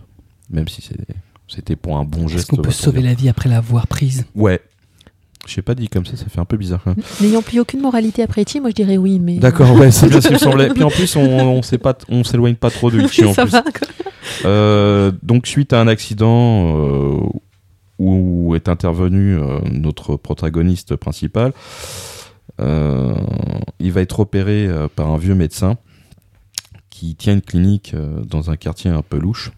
Et euh, clinique a une particularité, euh, c'est qu'elle soigne quasiment tout le monde. C'est-à-dire t'es sans papier, tu peux être un yakuza, tu peux être... euh, voilà, t'es, personne par rapport à, la, l'administration japonaise, on te sauvera, on te sauvera, on te soignera quand même, on ne demandera pas forcément d'argent. Alors évidemment, les financements euh, de cet, étab- cet établissement ne sont pas très clairs. On sent l'argent vient de sources non officielles aussi. Mais les, les- les Yakuza payent, eux. Voilà, c'est ça. C'est ceux qui ont du pognon Oui, payent, ceux qui n'en ont pas sont soignés gratuitement. Voilà, exactement. Normal. Donc euh, c'est... euh, Ça leur fait une mauvaise image quand même. ouais, c'est ouais. quand même euh, la clinique des Yakuza. Oui, bien. Bah, c'est ça le problème en fait. Oui, c'est la clinique des yakuza, même si ça devrait pas être écrit sur la porte. donc en fait, le personnage euh, Yu, euh, qui est euh, donc notre médecin, euh, on va dire sans travail, euh, finit par être embauché euh, par le patron de la clinique parce qu'il y voit un- quelqu'un qui a du talent et ce talent malheureusement a l'air de se perdre euh, dans l'alcool. Donc il lui redonne sa chance euh, pour voir. Effectivement, il a fait, euh, il a fait une bonne affaire. Alors la, main droite de Lucifer. C'est une succession de, petites histoires indépendantes qui, montent, euh, qui montrent le quotidien de ce médecin euh, et de ses collaborateurs qui, qui soignent tous ces gens. Tout tourne autour de la reconstruction euh, du protagoniste qui est euh, Yo Katsumi. Bon, moi, ça m'a. On a vu la profondeur du personnage, c'est-à-dire que le mec a vraiment vécu le gros traumatisme. Et après, euh, il revient au Japon. Évidemment, on lui. En fait, on lui reproche d'avoir sauvé des vies quelque part de la façon dont c'est arrivé. Le mec part là-bas, il ONG, en ONG, il revient, et en fait on lui reproche d'avoir fait son métier, et personne ne veut lui donner du taf. Donc le gars, bah, il finit par sombrer, et euh, toute l'histoire euh, bah, va tourner autour de sa reconstruction, et c'est là où j'ai trouvé vraiment le titre euh, vraiment bien foutu, vraiment efficace, parce que c'était pas évident en, en six tomes. Donc après, il n'y a pas d'extra... On va dire que c'est pas extravagant dans dans la, dans la façon de faire des personnages. Par exemple, on, dans la manipulation du bistouri, on n'est pas dans le délire, hein, on n'est pas dans. Bah, c'est pas vraiment un manga. non, mais justement, c'est pas un. c'est pas, un manga, manga. médical. Non, justement, c'est pour ça. On est dans, dans l'efficace. Hmm. C'est-à-dire que l'opération va durer euh, en gros trois pages. Bon, on n'en voit quasiment rien. Voilà, ou juste ce qu'il faut, qu'on comprenne qu'on est bien dans une intervention. Et euh, Souvent, ça permet d'avoir le degré de gravité, savoir si le pas mec. une- euh, voilà. il y a des... Mais ça, Pas niveau blackjack, quoi. alors voilà, oui, exact. Bah, c'est vraiment pas ça du tout. Hein. Par contre, ce qui est, ce qui est bien, c'est que c'est juste ce qu'il faut de, pour donner l'impression du lieu, milieu médical. Mais la, la partie vraiment importante, c'est c'est des histoires de mafieux euh, qui tiennent en haleine. Quoi. C'est voilà, est-ce que euh, le mec va s'en sortir? Il y en a un qui a, on va dire, qui a, qui a essayé de doubler un, un partenaire de, de travail entre guillemets. Et euh, est-ce qu'il va s'en sortir ou pas? Parce que le mec est mortellement blessé, il va se retrouver à l'hosto. Où il y, a- un grand un gang de yakuza qui cherche un gars qui, a fait aussi une saloperie. Euh, il vient ici, est-ce qu'il va s'en sortir? Est-ce qu'il sort de l'hôpital? Est-ce qu'il va pas crever au final? Voilà, il y a, y genre de, petites questions et d'interrogations par rapport aux différentes histoires. C'est vraiment. euh, mais il y a une. Le point fixe pour moi, c'est le personnage principal, c'est You, et sa reconstruction, on va dire, sociale auprès des gens, c'est de, de reprendre goût au boulot. Et puis euh, de, de vivre en communauté surtout. Parce Non, que, Ça- ça- ça- cette reconstruction, justement, elle s'accélère au moment où son, euh, son bienfaiteur, enfin son mentor, donc. euh, Oui. et, un petit accident. Voilà, un accident et donc et alité. Bon, en fait, finalement, il va être alité tout le reste du manga. Et en fait, c'est Yu qui va devoir reprendre la clinique et donc se démerder, euh, engager des gens. Bon, après, il y, a la il y a une grosse facilité. Chaque tome, finalement, introduit un nouveau personnage, un nouveau personnel médical de la clinique qui va récupérer par le truchement de. euh, il arrive à récupérer des gens qui sont juste des, des- des dieux sur Terre en, au milieu- dans le milieu médical gratuitement. Ouais, et puis bon, le problème, enfin, chaque personnage qui va arriver a une spécificité, un, un traumatisme. Mm. Voilà. Surtout, euh, enfin, dans la dernière partie, euh, celui-là, je m'y attendais pas. Euh, Pourtant, je- il est sous-jacent tout le long. Oui, mais enfin, le poncif de j'ai de l'amnésie, je sais pas, voilà. Ah ouais. Ça, c'est je- ça, c'est mon on truc à moi, l'amnésie. Hein.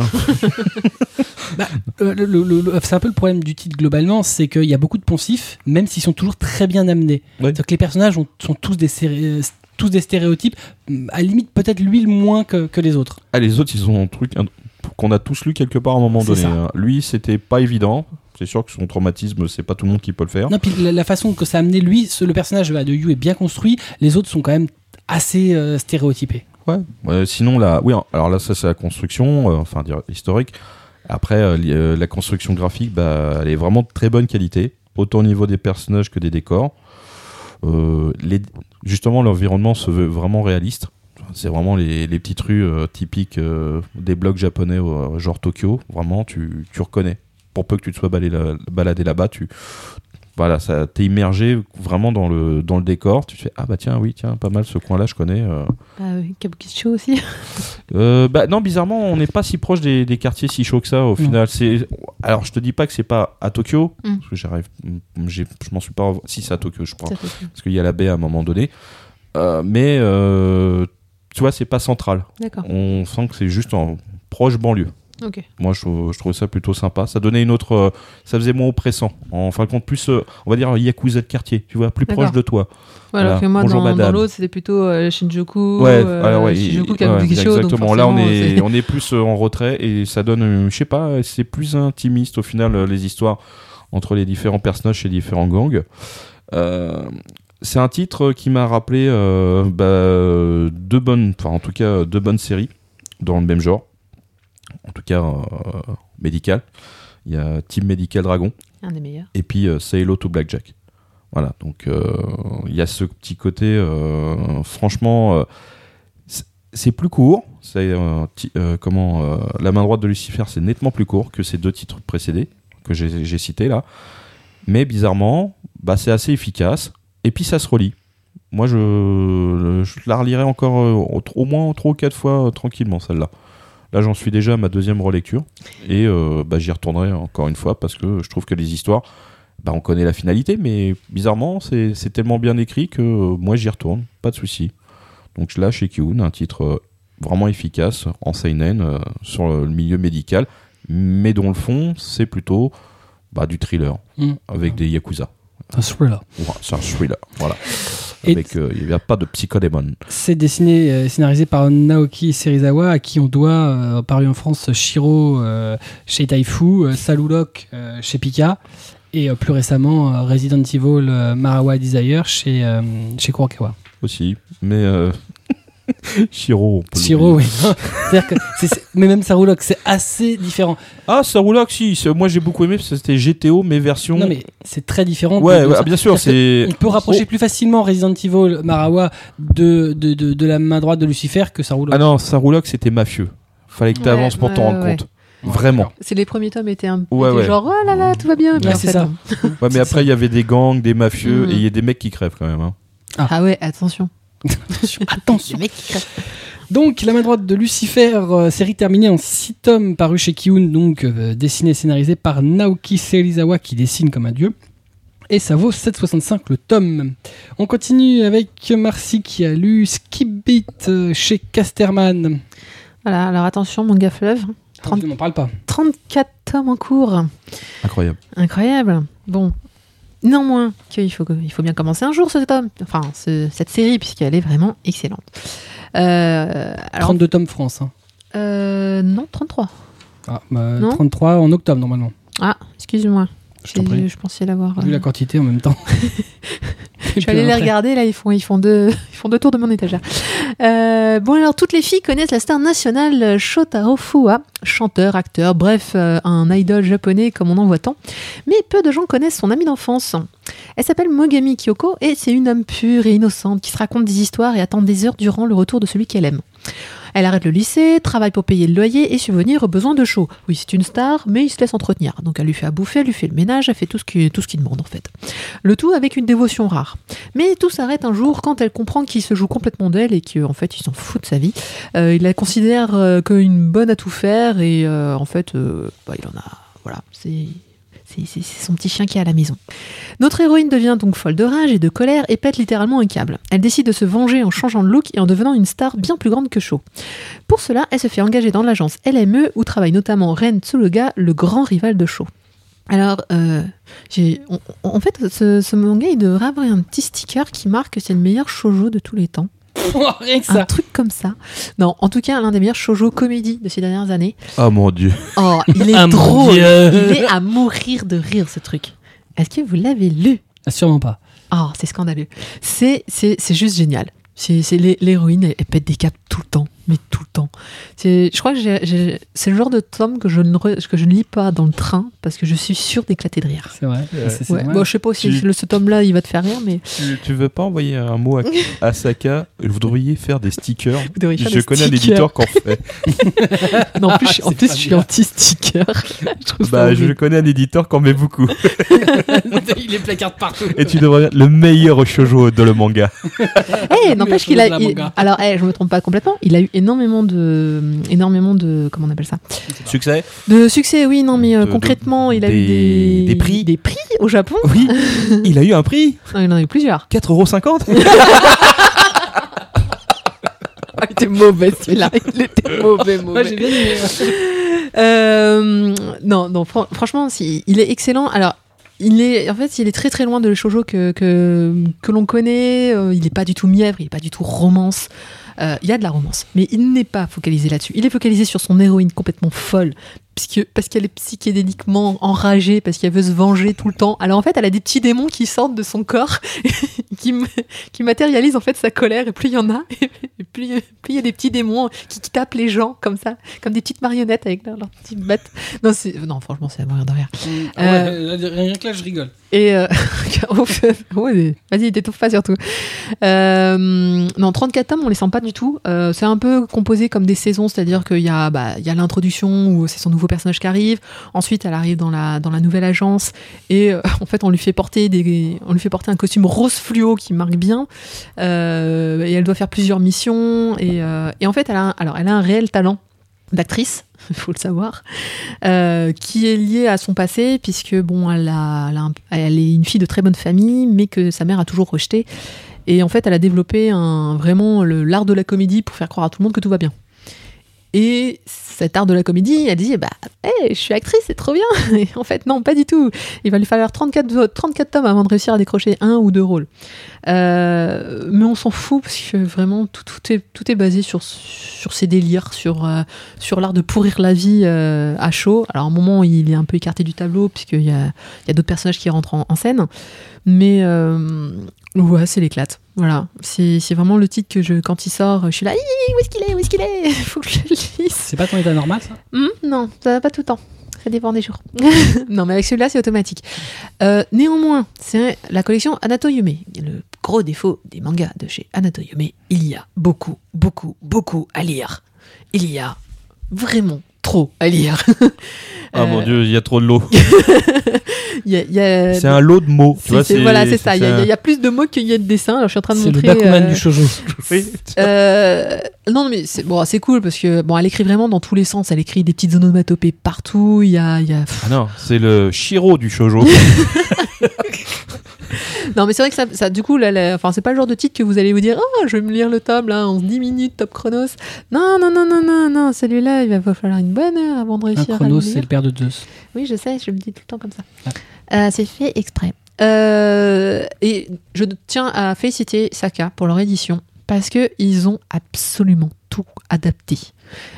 La moindre petite onomatopée, le moindre petit truc, même quand elle part en live avec ses mini démons qui tapent tout le monde, euh, ils traduisent absolument tout. C'est tiens, là un petit démon là. Euh, Alors vous le voyez pas, mais effectivement, il y a un petit démon et Voilà, euh, c'est trop génial. Tout va bien. Voilà. qui sort de sa tête. D'ailleurs, rien que pour ça, on voudrait l'acheter. Exactement. Euh, non, mais du coup, c'est c'est pas le genre de manga que vous dites, ah, c'est un shoujo, ça va être léger, ça va être. Non, le trait graphique est affirmé, c'est. euh, Ça, c'est un poncif. Shoujo léger. euh, faut arrêter avec ça. Ce n'est pas léger. C'est pas faux. oh, euh, la majorité des shoujo, je les lis. Non, ce n'est pas vrai. rapidement. Si. C'est parce que tu as l'habitude de lire, c'est tout. Ouais, ça doit être ça alors. non, celui-là, c'est vraiment comme un roman, c'est-à-dire que euh, vous avez, c'est très bien construit, le scénario est bon. On, les 34 volumes, moi je pourrais, enfin, quand on m'a dit quoi, il y a 34 volumes, j'étais là, non, mais non, on en est au 20e, on était au 20e il y a, il y a- ah bah oui, on en est au 34e, d'accord. Euh, et pourtant, je m'en lasse Elle toujours se pas. fait des discussions entre elle et elle-même. Toujours, je suis une mais fille. on n'est pas au 34 e Non, c'est pas possible, on est au 20 e Mais si, je t'assure la prochaine fois, je t'enregistrerai. Euh... Enfin, la prochaine fois que tu le feras naturellement, bien sûr. Euh... Ça, c'est pour le prochain To Love Darkness. euh, C'est clair. Oh, Non. bah alors là, les gros melons hein. Ah bah oui, hein, les gros melons Fallait pas commencer. Non, non, non, non. bon, pas-. Bon, arrête de chanter, finis ta chronique. Mais euh, c'est toi qui m'embête. Bon, Skimbit. Voilà, Skimbeat. C'est Skim- Skim, c'est Skimbeat. Non, il- euh, je pense qu'il faut lire le premier tome. Mhm. Ah bah, c'est pas mal, ouais. Ça serait pas mal. hein. C'est bien de commencer par là. Non. non, mais le premier tome résume vraiment toute l'ambiance de la série parce que euh, la, la nana ne fatigue jamais. Le- L'auteur ne vous laisse pas un seul temps mort. Il n'y a pas un moment où je me suis dit, ah, cet arc-là, ça m'a moins plu. Non, non, non. C'est- T'as envie que ça avance, t'as en- et ça avance, ça avance tout le temps. Mais en fait, le pire, c'est que ça avance tellement qu'au 34e volume, tu te dis, et c'est toujours pas terminé. Putain. Ah, mais elle tient la route. hein. Alors, c'est une championne des séries longues, hein, euh, cet auteur-là. Elle, euh, Les quatre dernières séries qu'elle vous a fait, ça a été des tueries aussi, euh, qui ont duré euh, 30 et quelques volumes. Donc, c'est une habituée l'enfer. des. Ah ouais, non, c'est. euh, ça marche bien, elle, marche bien pour elle. Mais c'est c'est même pas qu'elle. Elle, elle rajoute même pas des, des- des personnages au fur et à mesure. Non, non, non, elle garde les mêmes. Mais elle les fait évoluer. Chaque, chaque personnage, en fait, a un passé et, et un présent. hein. Euh, non, mais chaque, chaque personnage a vraiment été bien réfléchi et du coup, en fait, elle distille un petit peu les informations au fur et à mesure. Donc, en fait, les personnages grandissent. Et euh, ce qui fait que si vous y attachez dès le départ, comme on s'attache vachement à l'héroïne, bah, la voir grandir et voir qu'au 34e tome, bah, clairement, c'est pas du tout ce ce qu'on avait, euh, surtout au début où c'est une pauvre courdasse. Euh, donc non, bah, ça fait ça fait plaisir et tu te dis où est-ce que bah, comment elle va terminer ça. Euh, je pense qu'on doit arriver à la fin quand même, 34e tome. Je me dis non, mais il faut arrêter au bout d'un moment quand même. Euh, mais voilà, donc euh, si vous voulez bien, si vous voulez vraiment vous marrer, il faut, faut, lire ce, faut lire ce titre. Je pense qu'on est vraiment très loin du clivage euh, shoujo, shonen, tout ce que vous voulez. C'est vrai que c'est un shoujo, mais il se laisse vraiment, vraiment lire très facilement. Même s'il y a beaucoup à lire. Voilà, rien que pour l'héroïne, il faut le lire ce tome. Et encore bravo à Saka pour leur édition qui est vraiment. et de continuer à éditer ce titre qui, je, euh, à mon avis, ne connaît pas un grand succès non plus. Euh, J'aurais tendance à dire que c'est un peu la base. Quand t'as commencé, faut terminer, quoi. il y a de ça. Mais on mériterait, ça mériterait qu'on en parle plus. Je suis d'accord. Et, euh, et puis en plus, Saka, ils font pas beaucoup de, font pas beaucoup de mangas. hein. Ils font Non, pas ils beaucoup de pubs non plus. Ils- Oui, ils font pas grand chose, tout court. Oui, mais bon, mais ils- ils font du bon produit. je, je suis désolée, Ski Beat, je m'attendais pas à le voir chez Saka, quoi. Non, mais ils font vraiment de bons trucs, mais euh, on n'en parle pas. Ouais. Ça- ça- on sait même pas qu'ils existent. Ça, c'est ça, c'est vraiment dommage. Alors, Donc, Saka, c'est euh, chez Casterman, juste. C'est la Oui, collection. oui, oui, bien sûr. C'est oui, voilà, c'est la- ma- En plus, alors, j'ai j'ai un petit doute sur le prix parce que tu indiques 6,95€. Le monsieur qui va être là va me dire. Non, c'est vrai, c'est 6,95. Ça, c'est le tarif ça- euh, Fnac que t'as dessus. Oui, Ouais. c'est- non, Virgin. c'était. Il moins n'existe 5%. plus. C'était vi- Ah, ex, c'est l'ancien euh, tarif Oui, oui. Ouais, ouais, Ouais. mais tu vois, je l'ai acheté en 2011 celui-là. Ah oui, ça a changé. ouais. Ça, Ouais. bah, bah, ça- alors voilà, tu veux savoir si ça fonctionne? Si ça prend 1 euro sur un an, sur 3 ans, crois-moi, c'est c'est que ça fonctionne pas. Faut équilibrer. C'est ça. Euh, voilà, donc Skip Beat, 34e tome, mais ils sont tous Non. disponibles. 32 pour l'instant en France. Ouais, bon, 32. en Non mais non, 34, non, 32. 34, il y en aura 34 quand on publiera le truc. Non. Non, zut.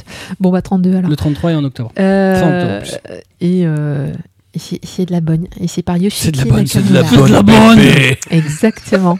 Alors je vous déconseille quand même de le rouler pour le fumer parce que ça doit être un peu ça. Bref. Ouais. Ah, bravo. Euh, et j'espère qu'un jour ils sortiront les autres titres qui malheureusement sont très mal dessinés parce qu'ils sont bien antérieurs à Skip Beat, mais elle a fait, elle a Je fait je des suis pas sûr que vu le succès. Bon, bref. Donc, Skip Beat paru chez Casterman dans la collection Saka de Casterman de Yoshiki. Nakamura et ça vaut donc 6,95 au prix d'aujourd'hui et il y a actuellement achetez-le, 32 tomes en cours. T'énerve pas, t'énerve pas. Tout va bien. Tout va bien. Tout va bien. On continue. euh, alors moi j'ai lu euh, All You Need Is Skill chez Kazemanga. All You Need Is Skill, ça nous raconte euh, bah, euh, les aventures de, enfin, les aventures. Dans le- le- la mise en place, c'est une espèce extraterrestre qui est nommée Mimic, euh, qui cherche à gentiment exterminer les humains. Les hommes qui ont un- Cordialement bisous. voilà, c'est à peu près ça. Voilà, c'est bon les mecs, vous êtes des merdes, on va vous niquer. Euh, les hommes ont beaucoup, beaucoup, beaucoup de mal à les combattre euh, et sont à peu près plus proches de l'extinction que d'autres choses. Euh, Keiji, c'est une jeune recrue de l'armée, c'est une jeune recrue, bon, japonaise bien évidemment. Euh, qui, dès sa première bataille, se fait juste clamser comme une pauvre chiasse. Euh, mais, phénomène assez inexplicable, il se réveille la veille de son combat avec les souvenirs de sa mort. Il comprend alors qu'il se retrouve prisonnier d'une boucle temporelle. Il revit ins- inlassablement les deux mêmes journées avant de mourir. Il va alors chercher à comprendre comment arrêter cette boucle et se servir de l'expérience de chaque journée revécue pour devenir plus fort. All You Need Is Skill, c'est le nouveau manga dessiné par Takeshi Obata, à qui on doit entre autres Ikaru no Go, Death Note ou encore Bakuman, euh, et Ryosuke Takeuchi au scénario, à qui on doit euh, Stars chez Panini. C'est surtout un roman. C'est surtout un gros mot. Non, un roman. a roman. dit, euh, Oui, mais ça, ça va venir. Ça va Ah venir. d'accord. ah, c'est le donc suspense. c'est tiré du. Alors en, en l'occurrence, euh, l'auteur du, du light novel est euh, pas très euh, cité, mais effectivement c'est tiré du light novel du même nom de Hiroshi Sakurazaka, qui est édité en France aussi chez Kazé sous le titre Edge of Tomorrow, Du Euh, titre du film. Du film hollywoodien auquel il a donné naissance. Alors, les deux volumes euh, de All You Need Is Kill sont sortis très très vite, à un mois d'intervalle et en quasi direct avec le Japon. Euh, on avait quelques semaines de, de différence avec la parution en tant que common au, au Japon. Il est assez rare d'avoir des parutions simultanées avec le Japon et ça, c'est bien de, de souligner le, le travail de Kazé de ce côté-là. Et il est sorti il y a longtemps? Il est sorti il y a longtemps. En France? Oui. Alors, le premier tome est sorti en juin, le deuxième en juillet. De, ta cette- de cette année-là? 2014. D'accord. Euh, Non, je demande parce que en fait, quand j'ai vu le film, que j'ai un peu cherché, j'ai vu euh, d'après le roman de Machinsho, non japonais. J'ai dit tiens, c'est marrant ça. Euh, et, et puis c'est là que j'ai découvert ah mais il y a un roman, ah, mais il y a un manga et tout, et ah c'est un Lionel Ah et par contre la, la sortie de Kazé, je l'ai complètement zappé, je l'ai pas vu. Non, parce que les Parce deux mangas sont sortis vraiment après. quoi. Hmm. Bizarrement. Ouais, ils ont, ils ont, j'ai pas, j'ai C'est- pas l'impression qu'ils C'est ont pas fait, dû à Kazé, c'est dû à la Shueisha. ils ont pas fait beaucoup de pubs, ils sont pas non, je sais pas, j'ai pas l'impression qu'il y a eu beaucoup À Japan de Expo, il y avait des beaux, beaux encarts Uniskill. Euh, le, le fait, je crois, le gros problème qu'a eu le manga, de changement de titre. c'est que voilà, le titre international a été changé.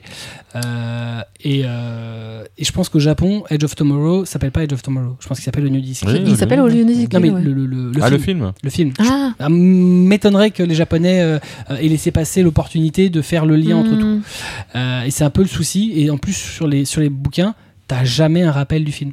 Alors, faut se dire aussi bon, que a priori, euh, il y a des différences entre le Oui, film et le bien manga. sûr, mais Bon. euh, Assez majeures. Il Oh. n'empêche. ça, ça donne envie du coup d'acheter le manga. Voilà. Bon, le manga, en tout cas, est très bon.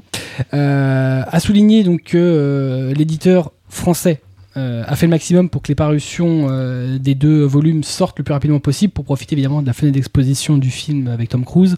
Euh, et donc sont sortis, puisque le film a dû sortir en mai de souvenir, Ouais, avril ou mai, et donc le- les, man- les- les deux, deux volumes sont sortis en juin et juillet qui ont suivi.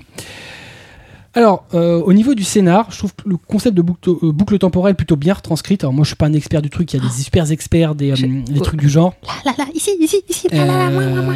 Moi, je, voilà, il y a sans doute des petits, des petits trucs qui sont moyennement maîtrisés par les auteurs, mais moi, ça m'a pas choqué. Je fais pas partie des gens qui se font des théories sur Retour à le futur. Pour moi, l'utilisation faite donc des deux jours qui reviennent sans cesse, elle est particulièrement intelligente. Une fois que Keiji a compris la situation, il la capte assez rapidement. Il en profite pour s'entraîner, pour éviter de se perdre. D'ailleurs, il se note sur la main euh, le, le nombre de boucles qu'il a fait, ce qui lui permet de, tenir- de, de savoir à peu près où il est. Et, et alors, il en fait combien dans le manga? Il a fait plus de 100 et quelques. euh, je me demande s'il est pas à 200 même à la fin. Parce que dans, dans le film, euh, ouais, il en fait au moins 300. Mais au bout d'un moment, ils abandonnent. Enfin, dans le premier tome, euh, ils montrent beaucoup, donc ce truc-là où notent machin. Dans le deuxième tome, bon, euh, voilà, il y, a, il y a un moment qui, qui le remarque. Non, mais on n'insiste plus dessus. Hmm. C'est-à-dire qu'on sait qu'il dans les boucles, ça a plus d'importance le nombre qu'il a fait. C'est euh, comment il va avancer et ce qu'il va en faire. Euh, donc une fois qu'il a compris la situation, qu'il l'a accepté, euh, il comprend qu'il faut en profiter pour s'entraîner, pour parfaire son armement, euh, afin d'être apte à combattre les mimiques et pas de mourir comme une merde à chaque fois. Euh, de même, il comprend qu'il peut évoluer différemment, euh, il peut faire évoluer différemment les événements selon ses actes, euh, donc ils vont avoir des répercussions différentes euh, d'une boucle à l'autre. Euh, Il y a un espèce d'effet papillon, selon qu'il sauve tel ou tel mec, euh, ça risque de tuer tel ou tel autre et euh, faire agir les choses de telle façon. Euh, J'aime bien ce concept de euh, si je refais pas les mêmes choses de la même façon, ça n'aura pas les mêmes répercussions et finalement euh, ce qui est recherché va pas forcément être obtenu. Euh, à la fin du deuxième tome, euh, bah, euh, à la fin du premier tome, pardon, apparaît le personnage de Rita Vrataski, euh, alias, alors j'adore son nom, la Full Metal Bitch. J'aime beaucoup le nom. La salope de métal. Ils la l'ont salope gardé dans le film métal. aussi. J'aime beaucoup, le nom. Et- Mmh. donc qui apparaît assez tardivement à la fin du tome 1 euh, et alors, si dans le premier tome bon, son rôle est moyen dans le deuxième bon il est assez important Euh, le personnage est finalement plus intéressant que celui de, du héros euh, plus construit en tout cas Euh, malheureusement c'est un peu difficile d'en dire un peu plus sur elle sans spoiler comme un cochon Euh, juste, son, son nom, en fait, c'est parce que, enfin, dans le film, en tout cas, ils se battent avec des exos- exosquelettes. Ouais. C'est toujours le c'est cas ça dans le c'est manga. des exosquelettes ouais. c'est pour ça, ça qu'elle est chouette à dessiner, ouais. ça. c'est une en fait c'est la, la- la- de- de- des groupes c'est une des seules gonzesses et, euh, Oui, oui, et bah, c'est la seule en fait c'est la plus forte de tous. C'est euh, la légende. Elle est toute jeune et en fait elle est euh, super forte. euh, donc du coup elle est euh, adulée par tout le monde, même si elle, elle a une tête voilà, blasée de la vie, comme pas possible. J'ai cru que me dire qu'elle était moche. Ah non, elle est super belle. Bah, Je dis, bah non, attends, attention. dans le manga, il y a Non, qu'une non. seule fille. Non, mais, non, alors, la base, c'est du Obata. Oui, bah oui, c'est pour ça, je Obata, comprenais pas. Je me suis a- dit, qui quoi, elle est à quoi sa tête? C'est pas possible. Euh, alors, justement, Obata, euh, avec ce titre, euh, bah, euh, Monsieur Takeshi Obata prouve encore une fois sa maîtrise graphique indéniable. C'est beau, c'est même, c'est- extrêmement beau. Le découpage est dynamique. Bon, quelquefois, c'est un poil trop chargé pour une bonne préhension des combats, mais bon. c'est du Obata, hein, c'est un mangaka qui est habitué à faire des planches très chargées, des cases très chargées. Il n'empêche que c'est sans doute un des mecs les plus talentueux de sa génération. Étrangement, si la menace des mimiques euh, est bien retranscrite euh, du domaine dans la tension qui est très palpable, euh, leur présentation graphique, elle est vraiment pas impressionnante. C'est juste de simples boules avec des dents. Ah, dommage. Ouais. Dans le film, ils sont très beaux. Non, bah oui, j'ai pas vu le film. On dirait les Langoliers euh, de Stephen King. Je l'ai pas vu. Ah bon, d'accord, excusez-moi. Désolée. Ouais, une référence. Mais euh, bah, là, c'est une boule avec des dents. Yeah, c'est de Oui, bah, bon, c'est un Langolier en voilà, fait. c'est- Vous regarderez les Langoliers de. Stephen D'accord. c'est ça. Langolie. Alors, en dehors de ça, euh, finalement, moi j'ai été assez enthousiasmé par Uniskill. Euh, j'ai été presque frustré que ça s'arrête à deux tomes. Euh, moi j'en aurais bien bouffé euh, un ou deux de plus du même, du même acabit. Et je suis très étonnée qu'ils ouais, aient casé tout ça en deux tomes. Bah, alors, moi, j'ai pas lu non plus le, le light novel, donc bon, il est assez court, c'est un light novel en même temps. En règle générale, Oui, oui, c'est voilà, bon, très, c'est très très ramassé. Mais voilà. En tout cas, euh, les deux tomes, il n'y a pas, de temps mort, c'est bon. Le titre est prenant, euh, il n'y a rien d'inutile. euh, chaque phase me semble bien exploitée. Et comme je disais, si Keiji manque un peu de relief, c'est un peu un personnage bateau. Celui de Rita est plutôt sympa, bien plus travaillé, avec un vrai passé.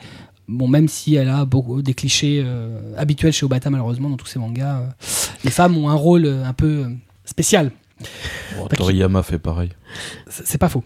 Euh, voilà. Euh, par contre, ce que j'aime bien, et ça c'est un truc qui évolue et que je trouve assez sympa, c'est le personnage de Keiji sur toute son évolution. Donc à chaque fois qu'il fait une boucle, plus il avance, plus il a des cernes de malade. Il- au début, c'est un, un- un- un- c'est voilà, c'est une recrue débilos toute jeune qui de la chair à canon et plus ça avance plus devient tu, tu sens en fait l'expérience attirée dans le regard et l'expérience euh, mêlée à la fatigue et à la lassitude. Et voilà il- plus ça avance plus il travaille creuse les, euh, les yeux et c'est vraiment bien ressenti, euh, bien transcrit. Graphiquement c'est bien fait. Tu, tu ressens la fatigue du mec et c'est vraiment sympa. Enfin c'est sympa.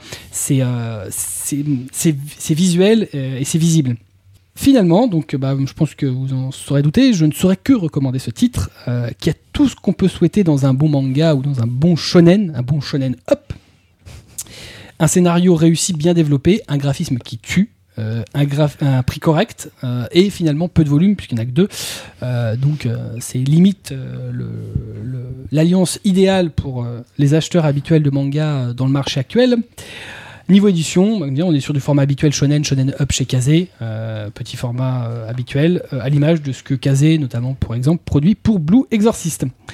Voilà, donc euh, Oluni Skill de Takeshi Obata et Ryosuke Takeuchi, c'est sorti donc chez Kazé Manga en deux tomes finis, et ça vaut 6,99, et ce serait dommage de passer à côté. Et ceux qui n'ont pas compris le principe de la boucle temporelle, ils ont qu'à regarder le film Un jour sans fin. C'est ça. De C'est vrai que ça ressemble beaucoup à un jour sans fin, si ce n'est que c'est un peu plus violent. toute façon, la boucle temporelle ressemble à. Une boucle temporelle, c'est une boucle temporelle. Non, non, mais la, journée qui a de merde, tu sais. Ah oui, oui, Ce oui, qui bah. manque dans, la, dans les exosquelettes, c'est une marmotte. J'aurais bien voulu le mec. C'est- pas exactement le même ton. Bref. Tu veux. On continue avec toi, Kobito, puisque tu as lu Dolo et Dolo chez Soleil Manga. Euh, tout Oh oui, oui, oui, alors c'est une très vieille série pour moi. Euh, le point de départ de cette série euh, sont les aventures de Caïman, un, homme à la tête de reptile qui doit son faciès aux, er- aux expérimentations d'un mage. Depuis que ça lui est arrivé, il est amnésique et il cherche celui qui lui a rendu aussi laid et, et pour aussi récupérer son vrai visage et son, sa véritable identité. Car Caïman, bah, en fait, il a aussi, encore une fois, perdu la mémoire. Désolé. Mais non, c'est pas un Donc, signe voilà. manga. je te jure. Euh, Caïman est accompagné de Nikaido, patronne d'un restaurant, euh, la reine des gyoza et du défonçage de crâne. J'aime beaucoup la reine des gyoza. Ouais, ouais, Ah, la reine des Le gyoza Ah bah, à première vue, Caïman ne se nourrit quasiment que de ça. Donc, Que de euh, gyoza En même temps, c'est bon. Hein. ah, il peut croquer autre chose, ça j'ai bien vu, mais les gyoza c'est son kiff. Hein. euh, ouais. En même temps, tu dois t'en lasser au bout d'un moment. hein. Oh wow. Jamais. Jamais. Ah non, les gyoza, quand même, c'est un ravioli, quoi. Ouais, mais elle fait ça très bien, c'est la reine du gyoza. Ah, c'est la reine des Mais Voilà, gyoza. ouais. voilà, n'oublie pas. La reine des Le gyoza gyoza. Pour ce qui est de la localisation de l'action. euh, Non, mais on va pas bien. D'accord. Laisse tomber. Continuez.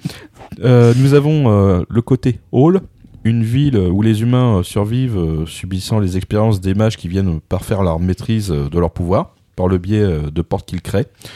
Et l'autre côté bah, s'appelle justement euh, l'autre côté, le monde d'où viennent les mages.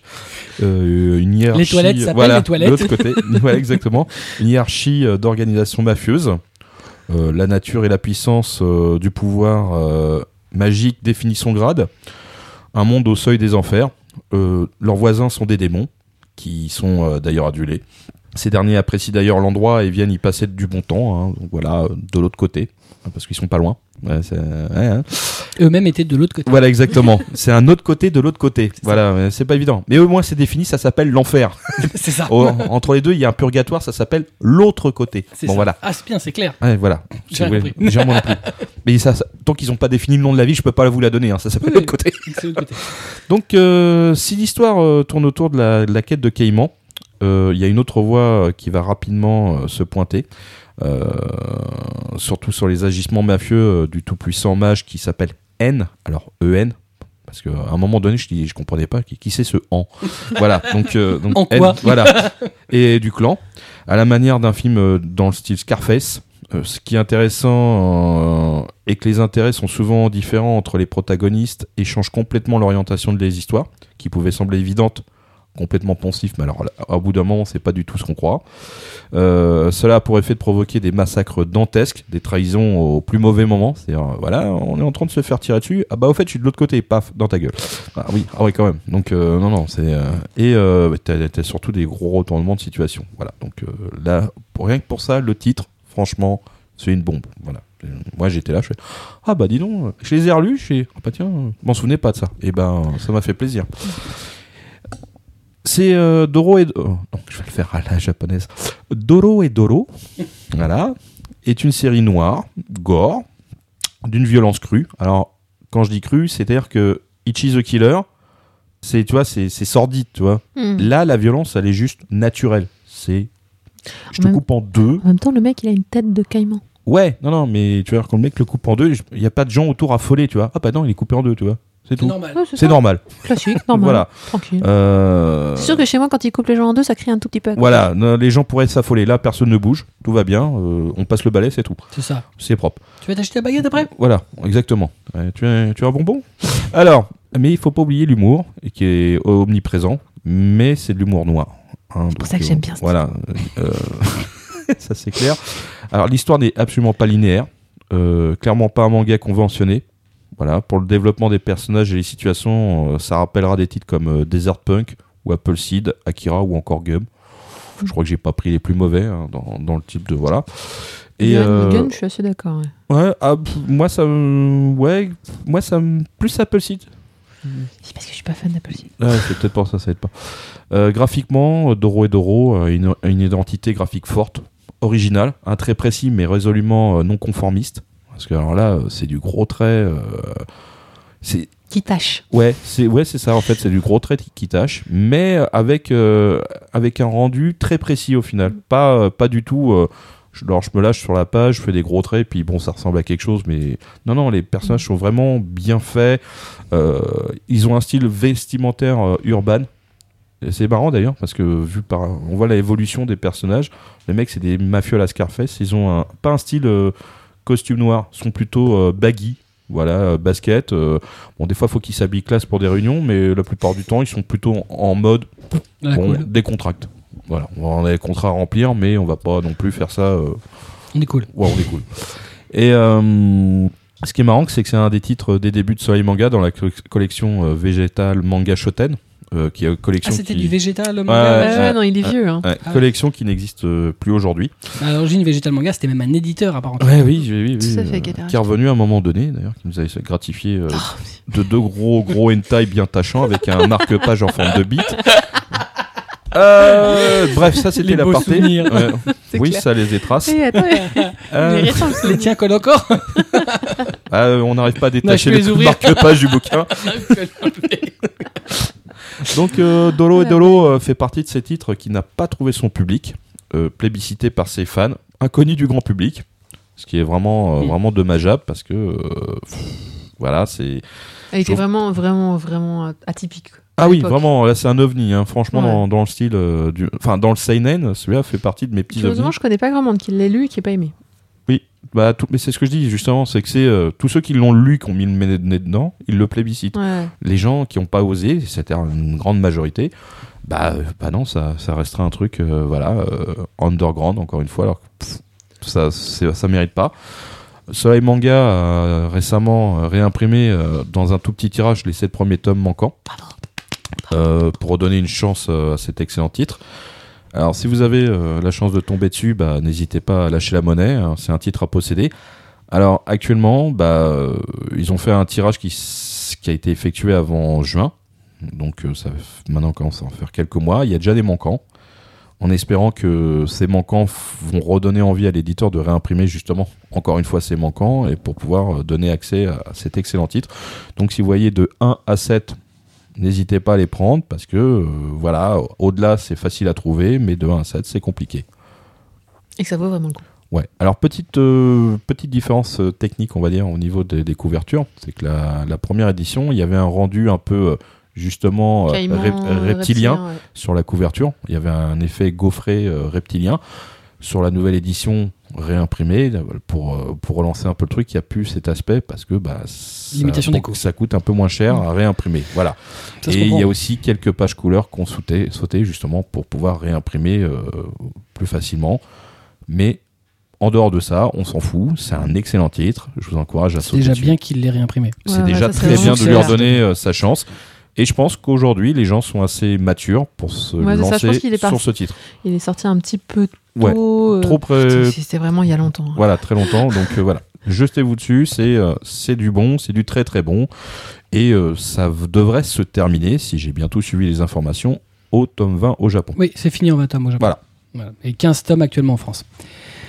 Donc, Dolo et Dolo euh, chez Soleil Manga de Q Ayashida. C'est un nom très original. euh, et ça vaut 8,99 Ah, ah, le tome. Ah, attends, attends. J'avais un autre truc que j'avais noté. Euh, conclu, là, hein. Ah, ouais, ouais, attends, attends, le mangaka. euh, Super, le mec il est en train de lire son texte. Ah, ouais, ouais, ouais, ouais, Ouais, ah, bon, en fait, non, tu l'as dit. Bon, voilà. euh, je, je voulais dire un truc en plus, mais tu m'as, tu m'as coupé avec euh, le nom de l'auteur, euh, Q Ayashida. C'est son nom, enfin c'est le nom qui est marqué sur la couverture. Ouais, ouais, mais c'est un pseudo, donc. euh, Sordek. Je te jure. Y a pas un mec qui a, été appelé Q Ayashida Tu Je l'appelais Q. Non, mais en Q, non. Non, Q non. un non Q, mais en fait, c'est un jeu de mots avec son vrai prénom. D'accord, et c'est Qui quoi son vrai prénom alors? Bah, en fait, c'est Q, mais euh, pas avec Ah, juste Q. Q. Voilà, mais pas avec qu'une Il lettre. s'appelle Neuf. Le me- Pardon. ouais. Non, le mec n'est pas d'un développeur de gadgets pour James Bond. c'est naze. Bien. Voilà, donc Dolo et Dolo chez Soleil Manga. On continue avec Marcy. Marcy qui a lu un excellent titre de chez Kiun encore. euh, Emma dans la collection Latitude. J'ai relu Emma. Euh... bah oui, non, non, je suis obligée de préciser. Donc, euh, c'est- il s'agit de la grande édition. Enfin, De l'édition de Latitude. Latitude de luxe. C'est pas une Deluxe, c'est Ils Latitude. ont marqué qu'ils ils l'appelaient de luxe sur le. Il n'y a pas de Deluxe. Non, Latitude, c'est une édition plus grande, double. J'ai fait de luxe. Euh, oui, Non, bon, il a alors raison. grande et double comparée Non, non, à la c'est- Kurokawa. Elle, elle est juste. euh, Il a comment pas souvent raison, mais là, il a raison. Ouais, il a- Mais il a toujours raison. Non. Euh, en C'est- 5 fait, tomes c'est- C'est une finis. édition globalement. alors, Voilà. On rappelle, parce qu'on dit, c'est une édition qui est faite pour un autre public. C'est ça. pour un public plus franco-belge. D'où le fait que euh, sortent aussi euh, Bright dans cette même Stories. édition Bright Stories en parallèle avec l'édition Exactement. habituelle pour toucher un autre public. Et, euh, Et devine, devine qui c'est qui a acheté les deux éditions sans remarquer qu'il y en avait deux.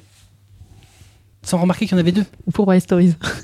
Non, Je t'ai dit, tiens, c'est bizarre, j'étais sûre de l'avoir déjà lu quand même. t'es pas sérieuse Bah alors, non mais je te rassure, parce que toi au moins à la limite tu l'as pas vu, mais je connais quelqu'un Mhm. dont, le, le- dont le pseudo commence par un A, euh, qui parle bizarrement, qui les achète sciemment en double.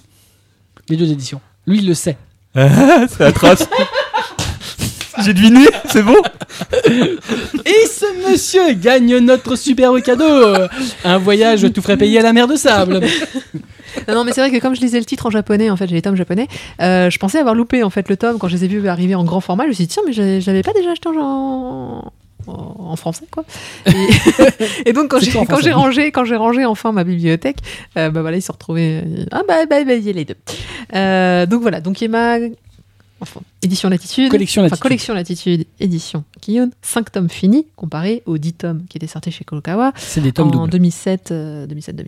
Voilà, c'est des tomes doubles. Alors, Emma, de quoi que ça parle Euh, On est en Angleterre, époque victorienne. Euh, on est dans les années 1850 puisqu'il y a un passage avec l'exposition universelle qui était de 1856, un truc comme ça. Oh, pour vous faire une belle idée, j'ai trouvé un super, super comparatif. C'est la même époque que Princesse Sarah. Quoi Au moins, ça pose le décor. Tout le monde connaît Princesse Sarah. Princesse, tu es si jolie. Tu viens pour te faire des amis. Un jour, on vous fera un karaoké, je vous assure, Non. avec eux, ça vaut le coup. Donc, euh, on est dans une ancienne demeure où vit Emma. C'est une femme de chambre depuis son plus jeune âge pour une préceptrice qui est aujourd'hui à la retraite. Mais son monde va changer lors de la visite d'un ancien élève, William Jones, qui remarque immédiatement la jeune femme. Commence alors entre eux une douce relation amicale au départ, entremêlée d'histoires de mariage arrangé, de visiteurs euh, des Indes ou encore d'héritage bien encombrant. Je peux pas résumer autrement puisque, comme à Manchu, c'est un. Comment dirais-je? C'est un tranche de vie? c'est une tranche de vie. On est, euh, on- euh, voilà, c'est l'époque victorienne. Et bien qu'on ait, bien que nous ayons deux protagonistes et qui vivent leurs histoires, d'ailleurs assez indépendamment l'un de l'autre euh, pendant une bonne partie du manga, qui se retrouvent à certains moments. euh, voilà, c'est vraiment euh, tout ce qu'adore l'auteur Kaoru Mori de raconter une époque, de raconter, euh, de raconter comment ça se passait. Alors Et de dessiner des soubrettes. et de dessiner des soubrettes parce que alors ça, elle adore. Donc, euh, Moi aussi.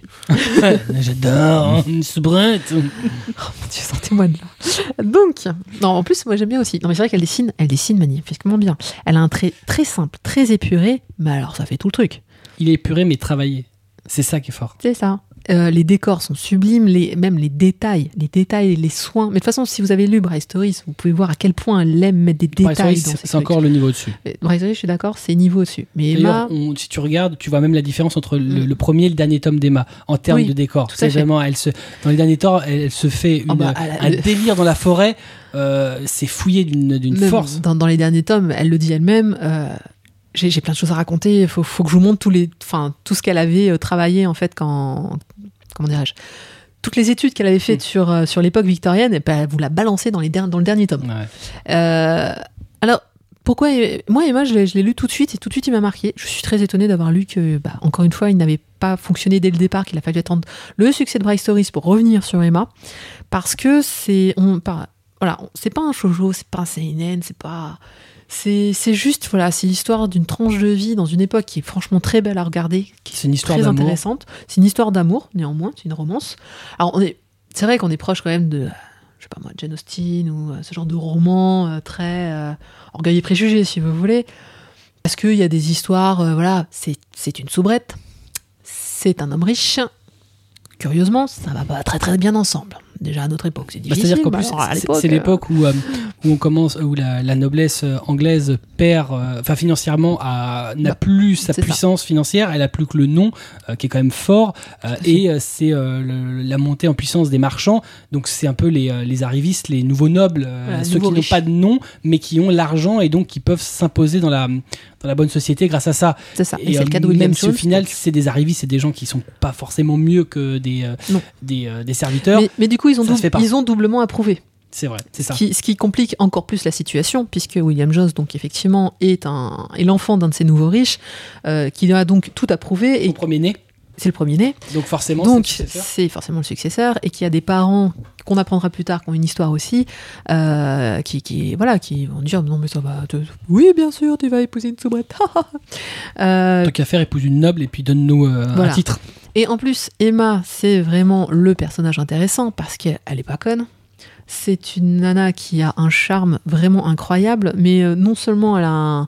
Voilà, elle est pas bien née, mais, mais la préceptrice lui a appris la politesse, elle lui a appris à lire, elle lui a appris le français, elle lui a appris tellement de choses finalement que quand elle arrive dans une grande maison, tout le monde se dit Non, mais celle-là, euh, elle, elle s'est perdue en route. Bah, ils finissent toujours par l'utiliser un peu différemment. Oui, voilà. Qu'elle fait plus bah, que le ménage. Voilà, à la fin, avec euh, nous, là. elle devient plus accompagnatrice euh, des grandes dames, puisque elle présente bien et effectivement, elle, elle a, elle a Elle un est quand atout. même euh, très taciturne. hein. elle- C'est son passé qui l'explique, mais Oui, mais ouais, mais c'est, elle est, enfin, elle, est, renf- elle est, elle est elle est fait un peu, fermée elle, sur elle est elle-même. un peu fermée, mais calme, douce et, euh, enfin, je sais pas, c'est calme quand tu lis ce manga, c'est quand même autre chose. T'es là, t'es zen, t'es, ça respire vraiment le euh, quand tu lis, t'es ah voilà, j'ai lu une chouette histoire. Je me, y a pas, y a pas eu de tuerie pour une fois, ça me change, hein, t'as vu Mais euh, j'ai eu beaucoup beaucoup de mal à écrire quelque chose sur ce titre parce que j'ai c'est vraiment pas quelque chose qu'on peut écrire. Emma, c'est une ambiance. C'est vraiment quelque chose que vous ressentez quand vous le lisez. Euh, déjà, il se lit très très bien dans le sens où euh, ça glisse. C'est vous, vous êtes là, vous tournez les pages. Alors il y a des pages où il n'y a pas de, y a pas de texte. hein. Il y a des pages où c'est juste voilà, c'est c'est Mais c'est très graphique, c'est ce que fait. Kaolo Mori. Mm. C'est qu'elle aime effectivement, elle aime des ambiances, mais elle aime aussi les personnages. Parce Oui, que on, bah- on a effectivement des décors, mais les personnages sont vraiment, on sont tous très travaillés. Si l'histoire globale avance doucement, c'est toujours une histoire de, de, de personnages tels qu'ils sont, comment, comment sont leurs relations, comment sont leurs collusions. Euh, c'est assez. euh, même les domestiques sont passionnants. Alors, je, je suis pas tout à fait fan de. Alors, en fait, à un moment, on a donc un, des, un ancien ami à William qui arrive, qui est donc une sorte de prince des Indes, euh, qui arrive sur son grand éléphant. Alors, bon, pour l'époque, ça paraît classique parce qu'on est en train de tracer la route des Indes. Enfin, tout ça, il y a, y a- il y a du commerce justement qui se fait beaucoup avec l'Inde, euh, donc c'est pas si extraordinaire que ça. Mais enfin, le mec, il se ramène quand même donc avec ses éléphants, ses danseuses, etc. Bon, j'ai pas été fan du personnage. Euh, on a aussi donc. euh, Il est pas déterminant, effectivement. la fiancée, la fiancée éperdument amoureux alors qu'elle a, je sais pas moi, 15, euh, qui, est- qui est- qui est justement fan de romance à l'eau de rose et qui, qui croit vivre sa romance avec Ouais, John. ça, ça, à la limite, ça me paraît pas impossible. Ah non, c'est pas, non, non, c'était pas que c'était impossible, c'est juste que j'ai trouvé que ces personnages étaient finalement un peu ennuyeux. Et j'étais pas fan. Alors qu'après, quand on rentre dans, donc Emma va dans une grande demeure où elle rencontre des vrais nobles, Mm. etc. Et eux, je les ai trouvés vraiment intéressants. En même temps, c'est c'est, euh, Mais c'est un goût. hein, la, phase de, de, de, de, ça, donc de la promise de, Oui. de William, elle est, elle est nécessaire pour comprendre euh, les, euh, les, les, les problèmes que pose leur situation. Euh, même si au final, moi j'ai trouvé que cette phase-là est super triste, parce qu'au final, c'est euh, le- le- il y a un personnage de toute l'histoire qui fait les frais de toute cette connerie, c'est elle. Ouais, elle, elle, elle est pauvre, elle est ingénue. Bah, elle est chiante, ouais, mais en même temps, elle a rien demandé. Elle, est juste non, amoureuse. Le mec, il lui dit, viens, je t'épouse, du coup. Alors j'ai Bah, trouvé, ouais, qu'elle était, bon, en fait, ouais, non, mais casse-toi. j'ai trouvé qu'elle était effectivement très, euh, très représentative de, de ces jeunes filles d'époque euh, qui, qui bah, qu'on n'avait pas énormément dans, dans ces boulots et qui, qui rêvaient que d'amour et de mariage. Bah, le, problème de, de- de toutes ces filles de nobles, mais c'est qu'en règle générale, on leur demandait surtout de, de se marier, quoi. Oui, c'est ça. Puis bah voilà, Mm. les, les- les garçons vont être les successeurs. Si c'était un noble, tu vas perpétuer le nom. Si t'es un Mm. commerçant, tu vas perpétuer l'activité et évidemment le nom aussi. Bah si t'es une fille, malheureusement, j'aurais tendance à dire, bon bah marie-toi, dépêche-toi quoi. Puis il ne coûte pas trop cher en dot, tant qu'à faire. Tant qu'à faire, ouais. Donc, euh, non, Emma, c'est vraiment un titre que, que je recommande. Euh, c'est le genre de titre que je file aux gens qui ne lisent pas de manga en général, parce que ça, c'est vraiment tellement simple et facile à lire. et- Alors, je trouve que l'édition grand format, c'est un peu galère quand même à lire. hein. Euh, physiquement, hein, je veux dire, c'est grand. En fait, C'est grand et c'est épais, c'est pas comme une Ouais, BD. c'est surtout l'épaisseur, je trouve, qui est problématique. Parce que euh, la taille va bien, surtout aux planches de Kaoru Mori, mais après, c'est vrai que ça fait deux tomes, et deux tomes énormes comme ça, ça tient en main, quoi. C'est un Voilà, botin. C'est pas le, c'est pas le manga. Ouais, faut, faut. Voilà, c'est ça. C'est, tu, tu peux pas le lire comme tu lis un manga, quoi. C'est, il faut. À noter quand même que euh, c'est la deuxième édition du titre en France, parce que la première a été éditée au format euh, habituel, le format traditionnel japonais, qui est le même format que Bright Stories édition originale Mhm. chez Kurokawa, que ça n'a pas fonctionné du tout, que Kulo a donc euh, abandonné la licence. Une fois que bon, Kiun était grand fan de l'auteur, a essayé de sortir Bright Stories contre euh, les mauvais chiffres euh, précédents de Kaoru Mori, ça a fonctionné. Ils se sont dit qu'ils allaient sortir donc la collection Latitude pour un autre public, se disant qu'Emma pourrait toucher ce public-là. Et les chiffres d'Emma en Latitude sont meilleurs Mm. que Emma chez Kurokawa. Oui, parce que du coup, tu as une meilleure présentation en librairie euh, forme BD. En fait, voilà, ça touche un public qui va pas forcément vers le manga. Oui, puisque graphiquement, on est quand même en, hybride. hein. Un petit peu. Ouais, ouais, un petit ouais. peu quand même. Bah, C'est-à-dire qu'elle travaille tellement ses planches que finalement, le, le blocage qu'ont souvent les. euh, qu'ont beaucoup de gens de la la franco-belge, au-delà des yeux, c'est le fait que oh, c'est vide au fond, machin, c'est pas travaillé. Et c'est pas Là, historique. C'est travaillé à mort. Euh, je crois que c'est pas tant le graphisme Mm. que le format du bouquin. Oui, Peut-être le format. Parce que le, quand tu es collectionneur de BD ou de manga, ce que tu regardes dans ta bibliothèque, Wow. c'est le oui, format. oui, oui, ah, je suis d'accord. c'est- Si, si, si. Moi, moi, moi, moi, j'ai- enfin, j'ai- après, j'ai du mal à- oui. à, conceptualiser le fait que le format euh, ait un impact. Si un titre est bon, si t'es si t'es passionné de, de, de, Non, de mais- BD, t'y vas quand Il même. faut savoir aussi que les fans de. Enfin, les fans. euh, ceux qui achètent de la BD ont aussi acheté, par exemple. euh, C'était quoi le machin des dieux, là?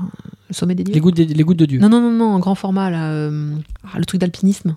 Ah, euh, le- euh, oui, sur le Medellin. Ah, le sommet, sommet des, des dieux. Ouais, mais bon. Donc, euh, non, non, mais ils ont connu en, en grand, en grand format. Il y a eu des, des Bah, mangas qui étaient très profonds. euh, ce que les fait Casterman Taniguchi, sur les par exemple. Taniguchi, voilà, c'est fait Et pour. donc, tu vois Mais- Emma mais- et tu mais- te dis, ok, c'est c'est un Et truc moi, je, je suis pas sûr que ce soit le fait qu'ils préfèrent les grands formats, c'est que ça parle immédiatement. C'est possible aussi. C'est plutôt Euh, une façon de communiquer avec le, le, le- le- le- le lecteur en disant voilà, ça c'est un truc pour toi, ça c'est un truc que tu as l'habitude de lire. Mm. Que le petit format, pour eux, finalement, c'est un peu euh, lié au, au Dragon Ball, c'est. euh, Ouais. c'est- Et de rajouter que la trad et donc euh, l'édition ont été entièrement refaites.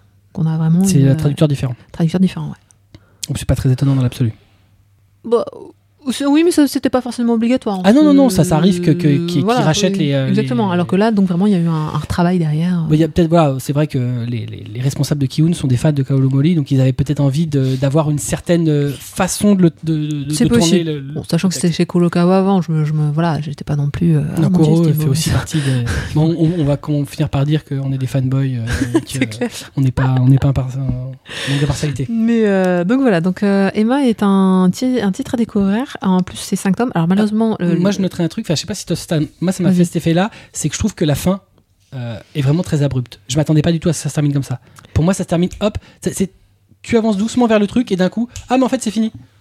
Alors Ah, c'est fini. oui, mais oui. bon mais bah attends. c'est- Et en fait, la vraie c'est conclusion, vraiment le style de ce genre d'histoire. la ça conclusion arrive pas, dans quoi. ce quatrième tome de, de, de Latitude. cinquième. Non, dans le quatrième tome. Ouais, et en fait, le reste, c'est des histoires supplémentaires. Et pour moi, la vraie fin arrive à la fin du cinquième C'est tome. ça, J'ai voilà. l'impression qu'elle s'est rendue compte que la fin qu'elle avait donnée au titre était pas satisfaisante.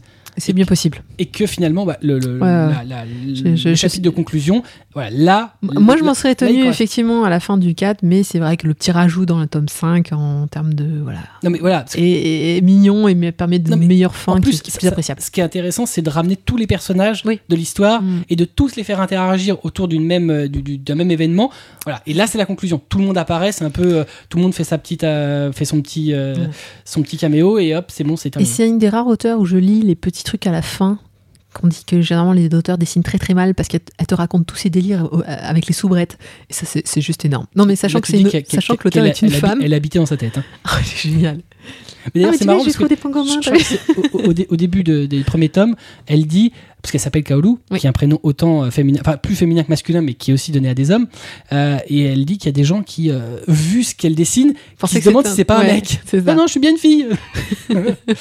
Effectivement, en plus, quand tu la vois en vrai, parce qu'elle est venue au salon du livre, Mm. tu dis Ah ouais, non, c'est elle qui dessine des trucs comme ça, là, qui fait la, grosse folasse à la fin. Exactement. Parce qu'elle a l'air quand même très, très guindée, très, très, très, japo- très japonaise à l'ancienne. Elle, est super. Et en fait, elle est habitée, quoi, elle est pas toute seule. Avoir un peu de moi dans sa tête aussi. Euh, non, moi j'adore. Moi, J'aime beaucoup ce C'est un super titre. Honnêtement, c'est euh, Voilà. tout ce qu'elle fait c'est génialissime. Ce qui est presque dommage, c'est qu'en fait, elle a tellement évolué graphiquement au Bright Stories que tu dis, t'imagines ce qu'elle aurait pu faire sur un truc de, de Emma qui était Alors, déjà elle, elle y reviendra peut-être. Mais donc, euh, on peut aussi conseiller Bryce Stories, voilà, qui est plus sur le Moyen-Orient. Et, bah, en termes d'histoire, je j'ai l'impression que pour un public européen, Emma est plus accessible que Bright Stories. J'ai préféré Bryce Stories, mais c'est parce qu'il racontait une histoire que je ne connaissais Ah, pas. tu vois, bizarrement, euh, j'ai lu euh, Emma après Bright Stories et j'ai préféré Emma. Euh, non, mais moi, je me suis fait quatre fois la princesse Sarah, c'est bon quoi. Wikipédia, pas Wikipédia, je connais. Donc euh, hmm, Emma, bref. très très très très bon, Ouais, ouais, ouais. en 5 tomes Par contre, chez Kiun. Oui. Je suis très triste parce que du coup, j'aimais beaucoup le prénom Emma. Mais à côté Emma Watson, c'est genre le, le- le premier prénom qu'on donne aux gamins depuis, euh, depuis trois ans maintenant. C'est le numéro un Ah euh, bon des, des prénoms de filles. Donc voilà, on aura plein de petites Emma d'ici euh, d'ici pas longtemps. Eh oui, et donc je disais 18 euros le tome. C'est le prix tome d'un d'un tome double grand format. Voilà. Voilà. Mais euh, pas trop le choix là pour le coup. Bon, après, c'est que 5 tomes, donc ça va. Oui, ça reste correct. Et puis Ouais. ça, ça- ça le- ça le mérite. Tout donc à fait. effectivement, Emma en 5 tomes chez Kiun, donc 18 euros, dessiné et scénarisé par Kaoru Mori. On continue. Oula, on, faut qu'on avance un petit peu. Euh, on continue avec On a discrécé. euh, tout à fait. Qui m'a gu- Moi j'ai lu qui m'a gueulé au chez Tonkam. Alors, lu, j'espère. alors j'expliquerai euh, l'histoire. Oh. Ça raconte l'histoire de la famille Kasuga qui vient d'emménager dans une nouvelle ville pour la énième fois malheureusement. En effet, euh, les membres de cette famille ont une petite particularité, celle d'être dotés de pouvoir et ont la fâcheuse manie d'être découverts alors qu'ils tentent par tous les moyens de le cacher aux autres. En même temps, c'est surtout une des filles qui euh, est moyennement douée pour cacher ses pouvoirs. Le fils aîné de la famille Kyosuke fait la rencontre euh, ju- juste après avoir emménagé de la splendide Madoka, dont il tombe instantanément amoureux. Comble de chance, euh, elle se trouve être dans sa classe et ne semble pas insensible au charme du garçon. Comme tout ne peut pas être très simple, euh, une trouble fête va s'immiscer entre les deux, Hikaru, la meilleure amie de Madoka et sa cadette de deux ans, euh, qui va tomber quasi instantanément amoureuse de Kyosuke et s'imposer à lui. Euh, oui, c'est quasi instantané. hein, ça, prend deux trois chapitres au début, elle peut pas le voir, puis après il fait un panier. Oh mortel Orange Road, c'est donc l'histoire d'un triangle amoureux compliqué avec un héros qui est un éternel indécis.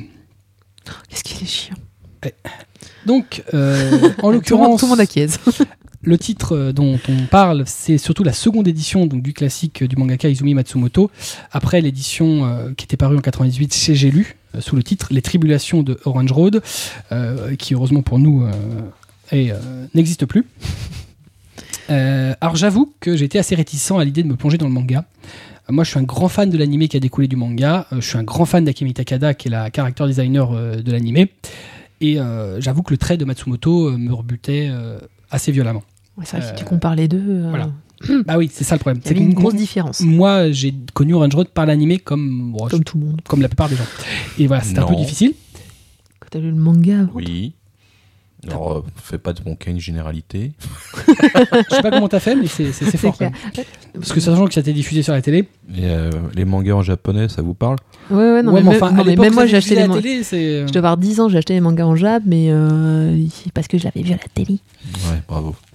Euh, moi, j- j'avais donc euh, lu les premiers tomes chez J'ai lu en 98, euh, grand fan de l'animé, et j'avais très vite abandonné parce que bah, parce que graphiquement ça correspondait absolument pas à ce que à ce que j'en attendais. Même de souvenirs scénaristiquement, c'était pas le même découpage.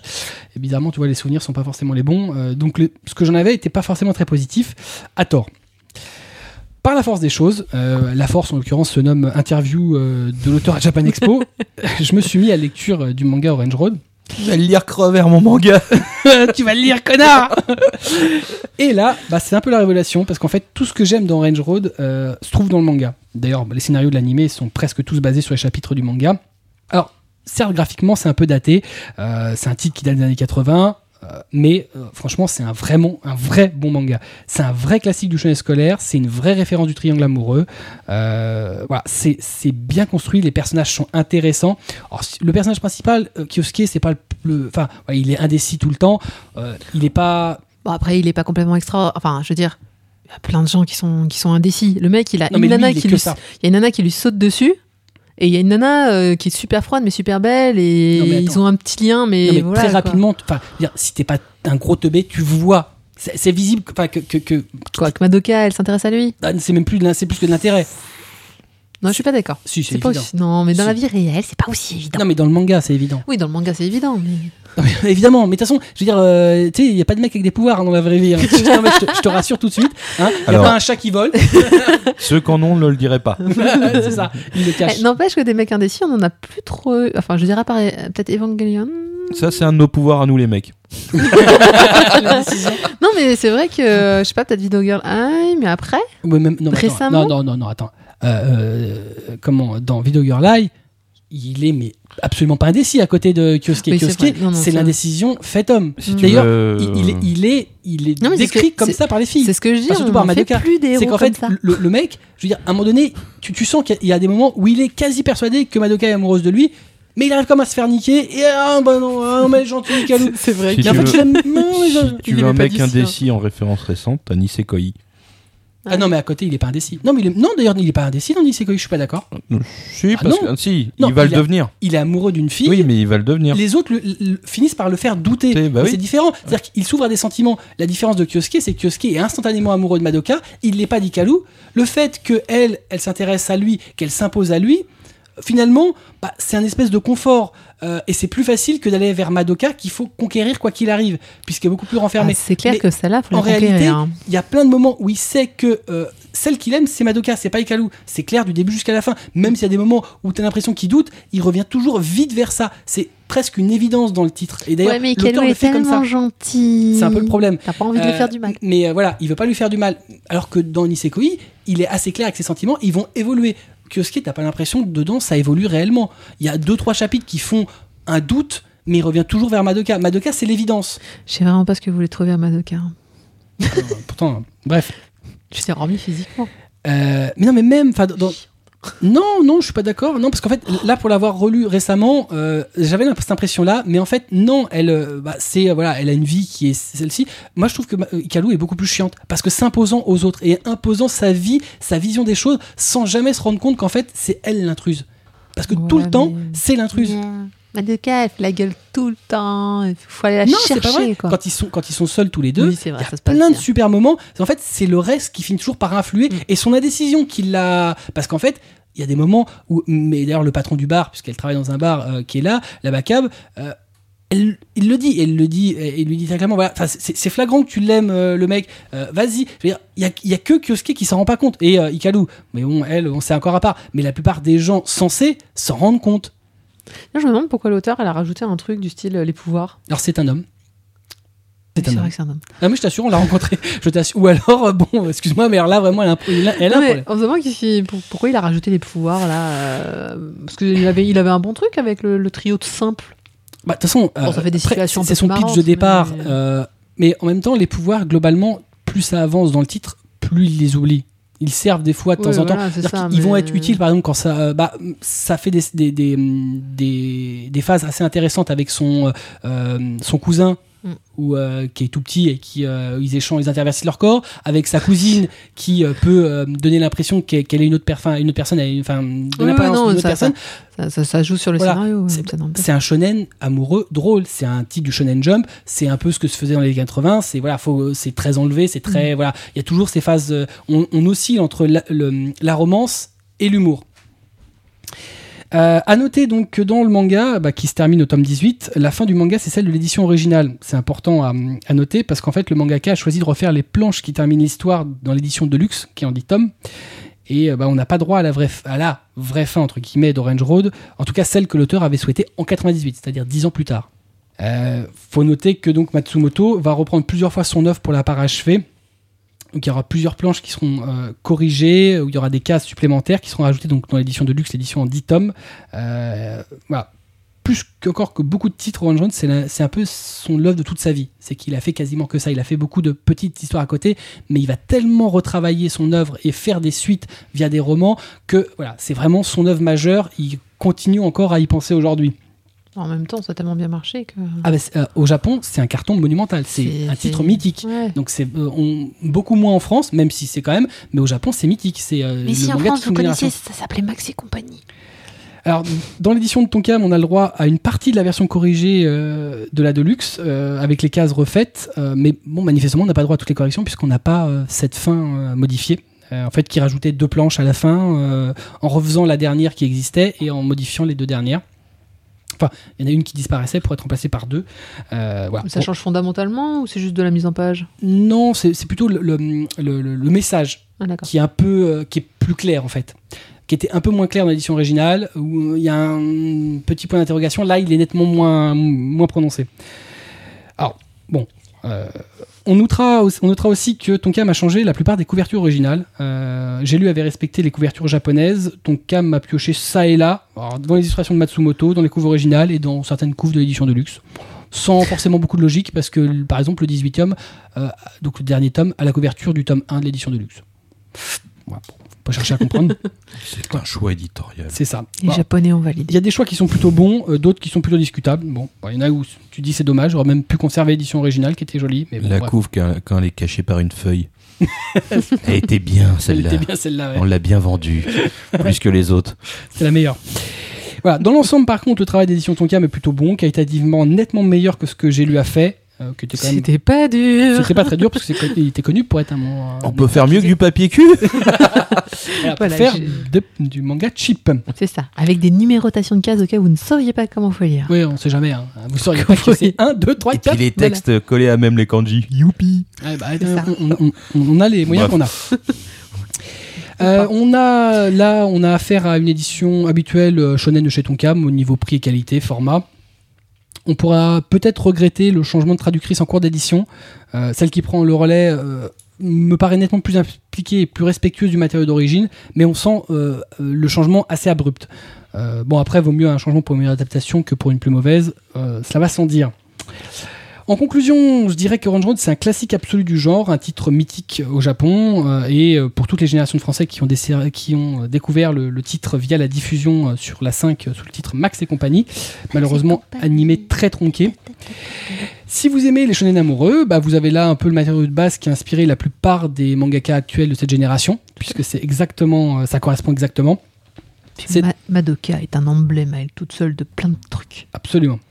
Donc c'est un titre qui est chaudement recommandé, tant il est bon et qu'il est important pour le patrimoine du manga. Et évidemment, puisque tu le disais, on n'oublie pas qu'il y a l'un des persos féminins les plus réussis de l'histoire du manga et de la japanime, qui d'ailleurs est euh, encore aujourd'hui plébiscité par les japonais, la somptueuse Madoka. Et rien que pour elle, euh, c'est euh, bon de lire ce manga, voire de regarder l'animé. On l'a dit, on a réalisé une interview d'Izumi Matsumoto, son mangaka, à l'occasion de sa venue à Japan Expo, et vous pouvez le retrouver dans le mangacast numéro 18. Et c'est un homme. Et c'est un homme, absolument. Je sais pas pourquoi, je voulais dire que c'était une nana, mais bon, Bah voilà. Euh, principe. et sur la fiche de l'émission, on mettra euh, les liens vers bah, justement la, la- la fin modifiée euh, d'Orange Road, chouette. qui est sur un excellent site fait par un fan. Gentil ça. C'est très bien. Tout à fait. Voilà. Donc c'est un titre qui est en 18 tomes terminé. Euh, Donc le 18e tome est paru en exclusivité pour Japan Expo et sort à la fin du mois d'août. On en termine avec Kobito qui a lu Kenichi, le disciple ultime. Oui, Kenichi, un shonen dans la catégorie du neketsu. Alors que c'est quoi c'est ce, le neketsu? Sang bouillant. Alors voilà, c'est le genre où le personnage a le sang chaud et crie depuis le sommet d'une montagne haut Neketsu. leurs convictions et leurs rêves. Le sang chaud, mais pas celui, euh, pas celui du hentai, parce que c'est aussi le sang chaud du hentai. Oui, mais je ne parlais pas de celui-là. Et non pas de Bible Black, euh, que tu l'as encore cité encore une fois. Non, du tout.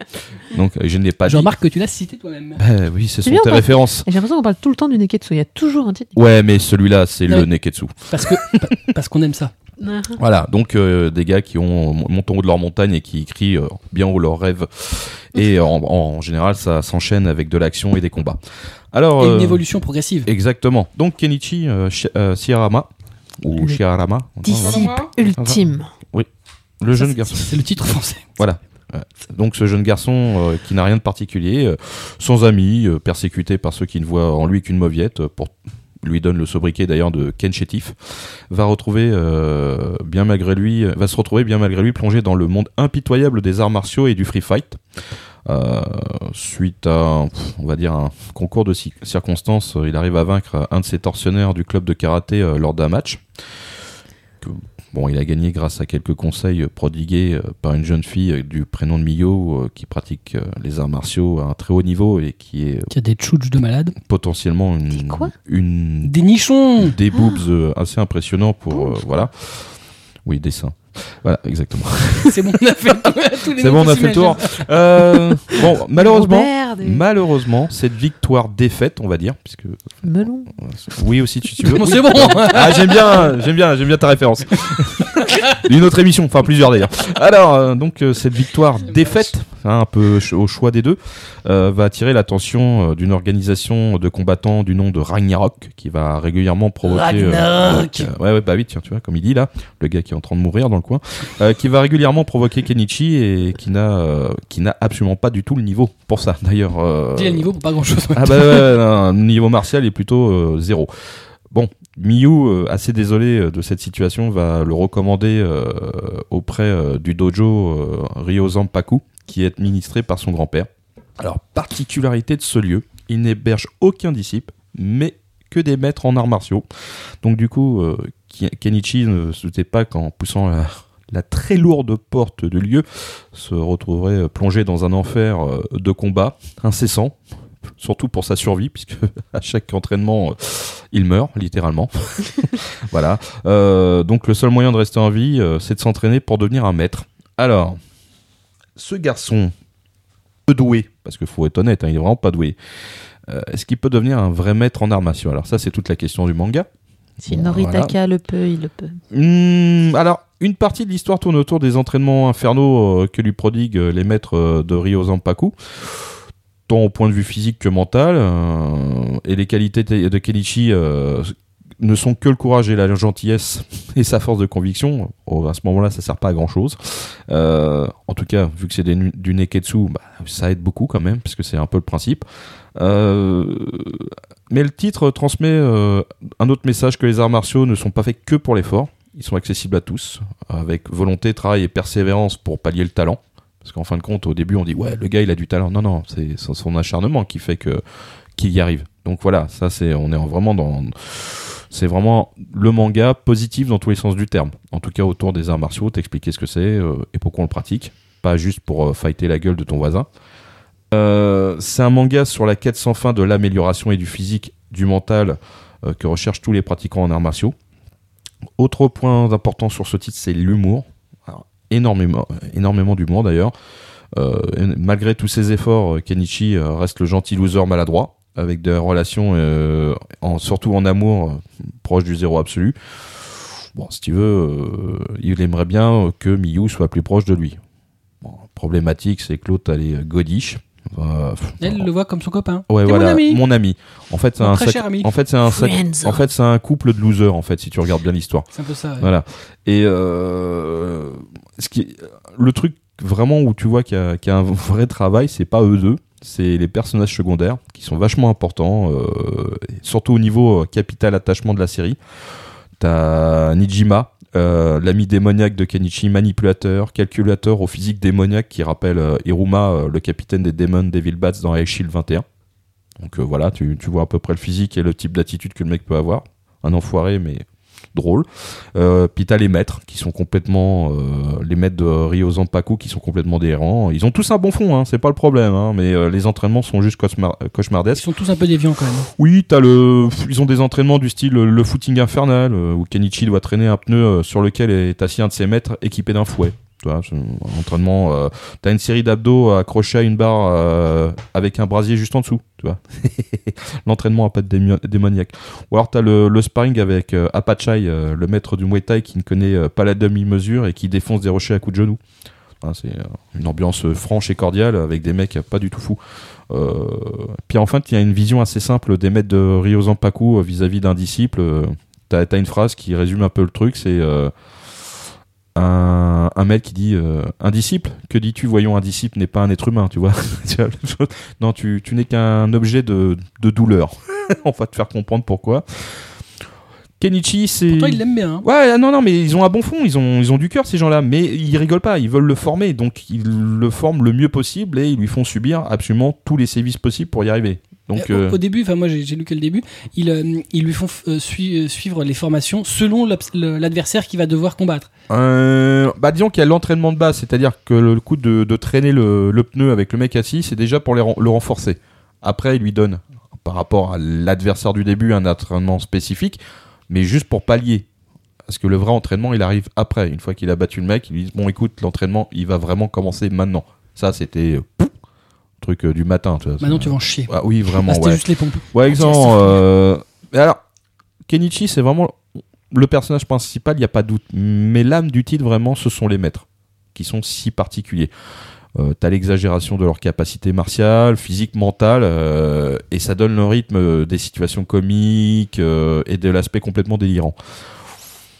Bah, moi, je trouve que euh, l'avis général du, du titre, c'est que c'est un shonen neketsu qui mélange sérieux, l'émotion, la tranche de vie, la comédie, le romantisme, le suspense et le du grand n'importe quoi surtout. Parce que franchement, les situations, à un moment, t'as le grand maître, quand il est en mode énervé, le mec, il a des yeux qui s'allument comme des phares de bagnole, tu vois. les mecs, ils ont tous un regard de vicieux, mais à tous vers le bas, avec un éclairage sur le sol. Ils sont tous à, à l'espèce de complot entre eux. C'est sûr qu'il va morfler le, le disciple. Mais ils sont en train de comploter son entraînement. Lui, lui, il va manger. Euh, mais c'est un, mais étrangement, malgré euh, tout ce mélange, euh, c'est un équilibre qui se maintient. C'est du fun à l'état pur. Bon, les dessins du premier tome sont honnêtement, euh, sont pas extraordinaires, euh, mais euh, l'évolution graphique est significative. Vraiment, euh, tu vas voir si tu t'accroches, tu vas voir que ça va vraiment prendre beaucoup, beaucoup plus de détails qu'au début, plus fin. L'auteur va même un peu plus faire de décor. Bon, c'est un titre comme les bons alcools, ça se bonifie avec le temps, graphiquement et narrativement. Moi, c'est un bon gros titre dans la collection, un gros titre enflammé, comme on pourrait dire. D'ailleurs, euh, si les gens, euh, on parle de l'ancienne école, euh, veulent euh, un type préférence, ça serait euh, du style Katsuo, l'arme humaine ou Noritaka. Noritaka. Voilà. Donc là, je parle de, de titres qui sont quand même assez euh, évidents dans le genre euh, Neketsu. Emblématique là-dessus. ouais. Ah, Je suis triste que tu aies mentionné les anciens se souviendront, mais Bah oui, parce Je que pense les- qui sont des références pour moi, ces deux titres. Mais je bon. pense que c'est plus une référence pour, pour bah, le le grand monde. problème, c'est que c'est plus dispo chez Glénat. Ah bon, bah. euh, voilà. Et ce sera plus jamais dispo. Et euh, Dommage, c'était vraiment excellent Alors, ça. pour avoir Dans le même style, ouais. pour avoir contacté euh, l'un des traducteurs, parce qu'en fait, à un moment donné, Kenichi euh, a changé de traducteur au tome 10. C'est euh, donc euh, actuellement Pierre Giner qui s'occupe de la traduction euh, du, à partir du tome 10 euh, jusqu'au dernier, qui est le tome 5 de la saison 2. Parce que le 6 sort bientôt d'ailleurs. Alors, euh, d'après ses dires, puisqu'il jouait un peu à son ressenti vis-à-vis du manga, alors c'est un manga vraiment sympa, avec évidemment tous les codes du shonen, euh, mais l'histoire, même si elle a des hauts et des bas, est vraiment prenante. Il y a vraiment une profondeur dans l'approche des arts martiaux et surtout de l'approche qu'ont les gens aujourd'hui, dans genre puissance, plaisir du combat, gladiateur, tatata. Je pense sincèrement qu'il est compré- compréhensible partout, mais il a aussi une lecture à deux niveaux. Les combats et la quête de Kenichi pour devenir plus fort, la difficulté de celui de pouvoir respecter ses principes, même face à des adversaires qui ont des différents. Mais aussi une lecture plus sérieuse, l'approche des arts martiaux en tant que mode de vie de rapport avec la société. Voilà, donc euh, ça c'est son petit, euh, Le Je mec, pense. il a contacté le traducteur. quoi. Ah bah, Bon, bah lui, il- Ouais, il s'emmerde en rien. hein. Lui, voilà, euh, bah, en même temps. sans euh, gêne euh, d'une force. Bah écoute, euh, je voulais un peu savoir ce qui. Parce que, en fin de compte, quand vous plus vous lirez Kenichi, parce que bon, en termes de tomes, je peux vous dire que vous allez avoir de la lecture, puisque la saison 1 fait 29 tomes, euh, et en plus la saison D euh, en en a déjà 22. Donc, euh, publié 5 en France et euh, il y en a 22 au Japon. Euh, actuellement au Japon, il y a 54 tomes. Ah, ouais. Faut noter qu'en fait, cette notion de saison n'existe que chez nous. Oui, voilà, non mais c'est un découpage par euh, C'est une rapport à. particularité que fait Kurokawa, qui avait déjà fait pour Hippo, c'est de, de segmenter en Oui. saison parce que le titre ne se vend pas. Et donc en fait, il s'engage à faire une saison complète en accord avec l'éditeur original qui correspond à un arc en fait globalement. Et euh, voilà, si au bout de, de- de chaque saison euh, ça fonctionne suffisamment pour continuer, ils peuvent relancer une nouvelle, euh, un nouvel faites arc. attention avec le mot saison alors, et Kubo, je- sinon il vous prend sur Twitter, il vous fait environ euh, Qu'est-ce que 20 t'as- tweets de débat sur le mot saison. j'allais justement en venir en termes de saison, puisqu'en fait, par rapport à, à la publication Faut en France, arc. Faut dire arc. ouais, on s'en fout. Sinon, il- euh, il va une taper. saison. De toute façon, regarde, t'as de 1 à 29 en France, saison 1. Alors, le problématique, c'est que saison 2 chez Kurokawa, c'est donc tome 1, saison 2, mais toujours avec la numérotation de la première partie. Donc, effectivement, c'est le tome 30, le tome 1 de la saison 2. D'accord. C'est- Alors, le, le plus gros chiffre, c'est tome 1 de la saison 2, mais juste en dessous du gros chiffre, tu as le tome 30. Hmm. Faut bien regarder, Ils c'est avaient tout. fait pareil pour euh, Hippo. Mais ce qui je sais pas s'ils ont fait pareil pour Kenshi, mais pour Hippo, quand ils avaient fait donc la fameuse saison 2, euh, ils avaient fourni une planche d'autocollant euh, avec le premier tome. Et en fait, tu avais les, les- les numéros qui suivaient la première saison. Donc en fait, tu pouvais remplacer le, le numéro Ouais, 1 non, là, et faire euh, euh, la continuité. Non, c'est bien fait, mais ils ont pas fait ça. Bon, c'est un peu perturbant parce que les gens se disent bon bah euh, ah, c'est un tome 1. Ils ont pas forcément Hmm. fait gaffe qu'il y avait une saison 2, parce que c'était déjà la saison 2. Donc je peux comprendre que les gens se perdent. Alors la saison 1 n'a pas terriblement bien fonctionné. Elle a juste vendu honnêtement. On doit être à peu près euh, 3000 âmes à l'acheter. Euh, la saison 2 a l'air de fonctionner beaucoup mieux, bizarrement. Ah bon? Plus de lecteurs. Tant mieux. Euh, je vous encourage vraiment à la lire, cette série, parce que, ok, c'est une série fleuve, je suis d'accord, elle va être longue. Bon, c'est du shonen. Mais elle a vraiment beaucoup de principes, elle a beaucoup d'humour. euh, et il y a une vraie réflexion sur, le, sur la façon de vivre. Et euh, pour un shonen euh, Neketsu, bah oui, oui, oui, c'est le sang chaud, c'est le gars, il y croit. Il peut être chiant, ça je peux le comprendre aussi. Au début, on, juste, voilà, il m'a un peu énervé. Mais euh, en fin de compte, tout cet aspect euh, disparaît, il se bonifie, et euh, je pense que l'auteur a vraiment fait des, des choix intéressants, rien que par rapport aux adversaires et aux relations qu'il peut justement avoir avec ses adversaires. Donc un, titre de chez Kurokawa qui franchement donne la patate à la lecture et qui vous affiche un grand sourire sur le visage à chaque fin de tome. Très bien, donc Kenichi de Shun Matsuena, c'est paru chez Kurokawa, donc il y a 29 tomes pour la première saison et 5 en cours pour la seconde saison, il y en aura 22 pour cette seconde saison, actuellement 54 tomes au Japon et ça vaut 6,60€ le tome. Et a priori, il y aura une fin cette année. Donc ça devrait pas tarder à se terminer. Sauf peut-être euh, changement, mais ça serait prévu. D'accord. Voilà, il est temps de se quitter après ces deux heures d'émission. Euh, merci d'avoir été avec nous pour ce hors-série d'été de Mangaka Stomake. On remercie comme d'habitude notre partenaire euh, habituel, la librairie manga Ayaku Shop, qui se situe au 4 rue Dante dans le 5e à Paris, ayakushop.com. Enfin, on vous rappelle que pour gérer vos collections de mangas et d'animés, euh, n'oubliez pas Manga Sanctuary, manga-sanctuary.com, nos amis de Manga Sanctuary. On vous laisse avec notre trending theme du jour. euh, en l'occurrence, aujourd'hui, ce sera Kanashi Hat wa Moeteiru, interprété par Kanako Wada, qui est le second trending theme de Kimagure Orange Road, qui est paru. Eh ben, on parle Mais, de. euh, non, je pensais quand même. Bam. Epiphanie, tu sais, on peut pas chanter le générique français. euh. Ouais, non, non, on va pas chanter Manu Epiphanie. Euh, donc, euh, Orange Road, qui est paru la série télé chez Déclic Images. Putain, ils de faire n'importe quoi derrière. Et c'est vous ce que ça dérange. Attention magie. C'est- C'est bon, ça, ça va Très bien. Euh, on va couper ça au montage, parce que c'est vraiment trop pathétique. On se donne rendez-vous le mois prochain pour évidemment un nouveau Mangacast maqué et aussi la reprise de Mangacast qui avait fait euh, sa coupure au mois d'août avec un dossier au programme. En attendant, comme euh, toujours, lisez des mangas, matez des animés, c'est bon pour la santé.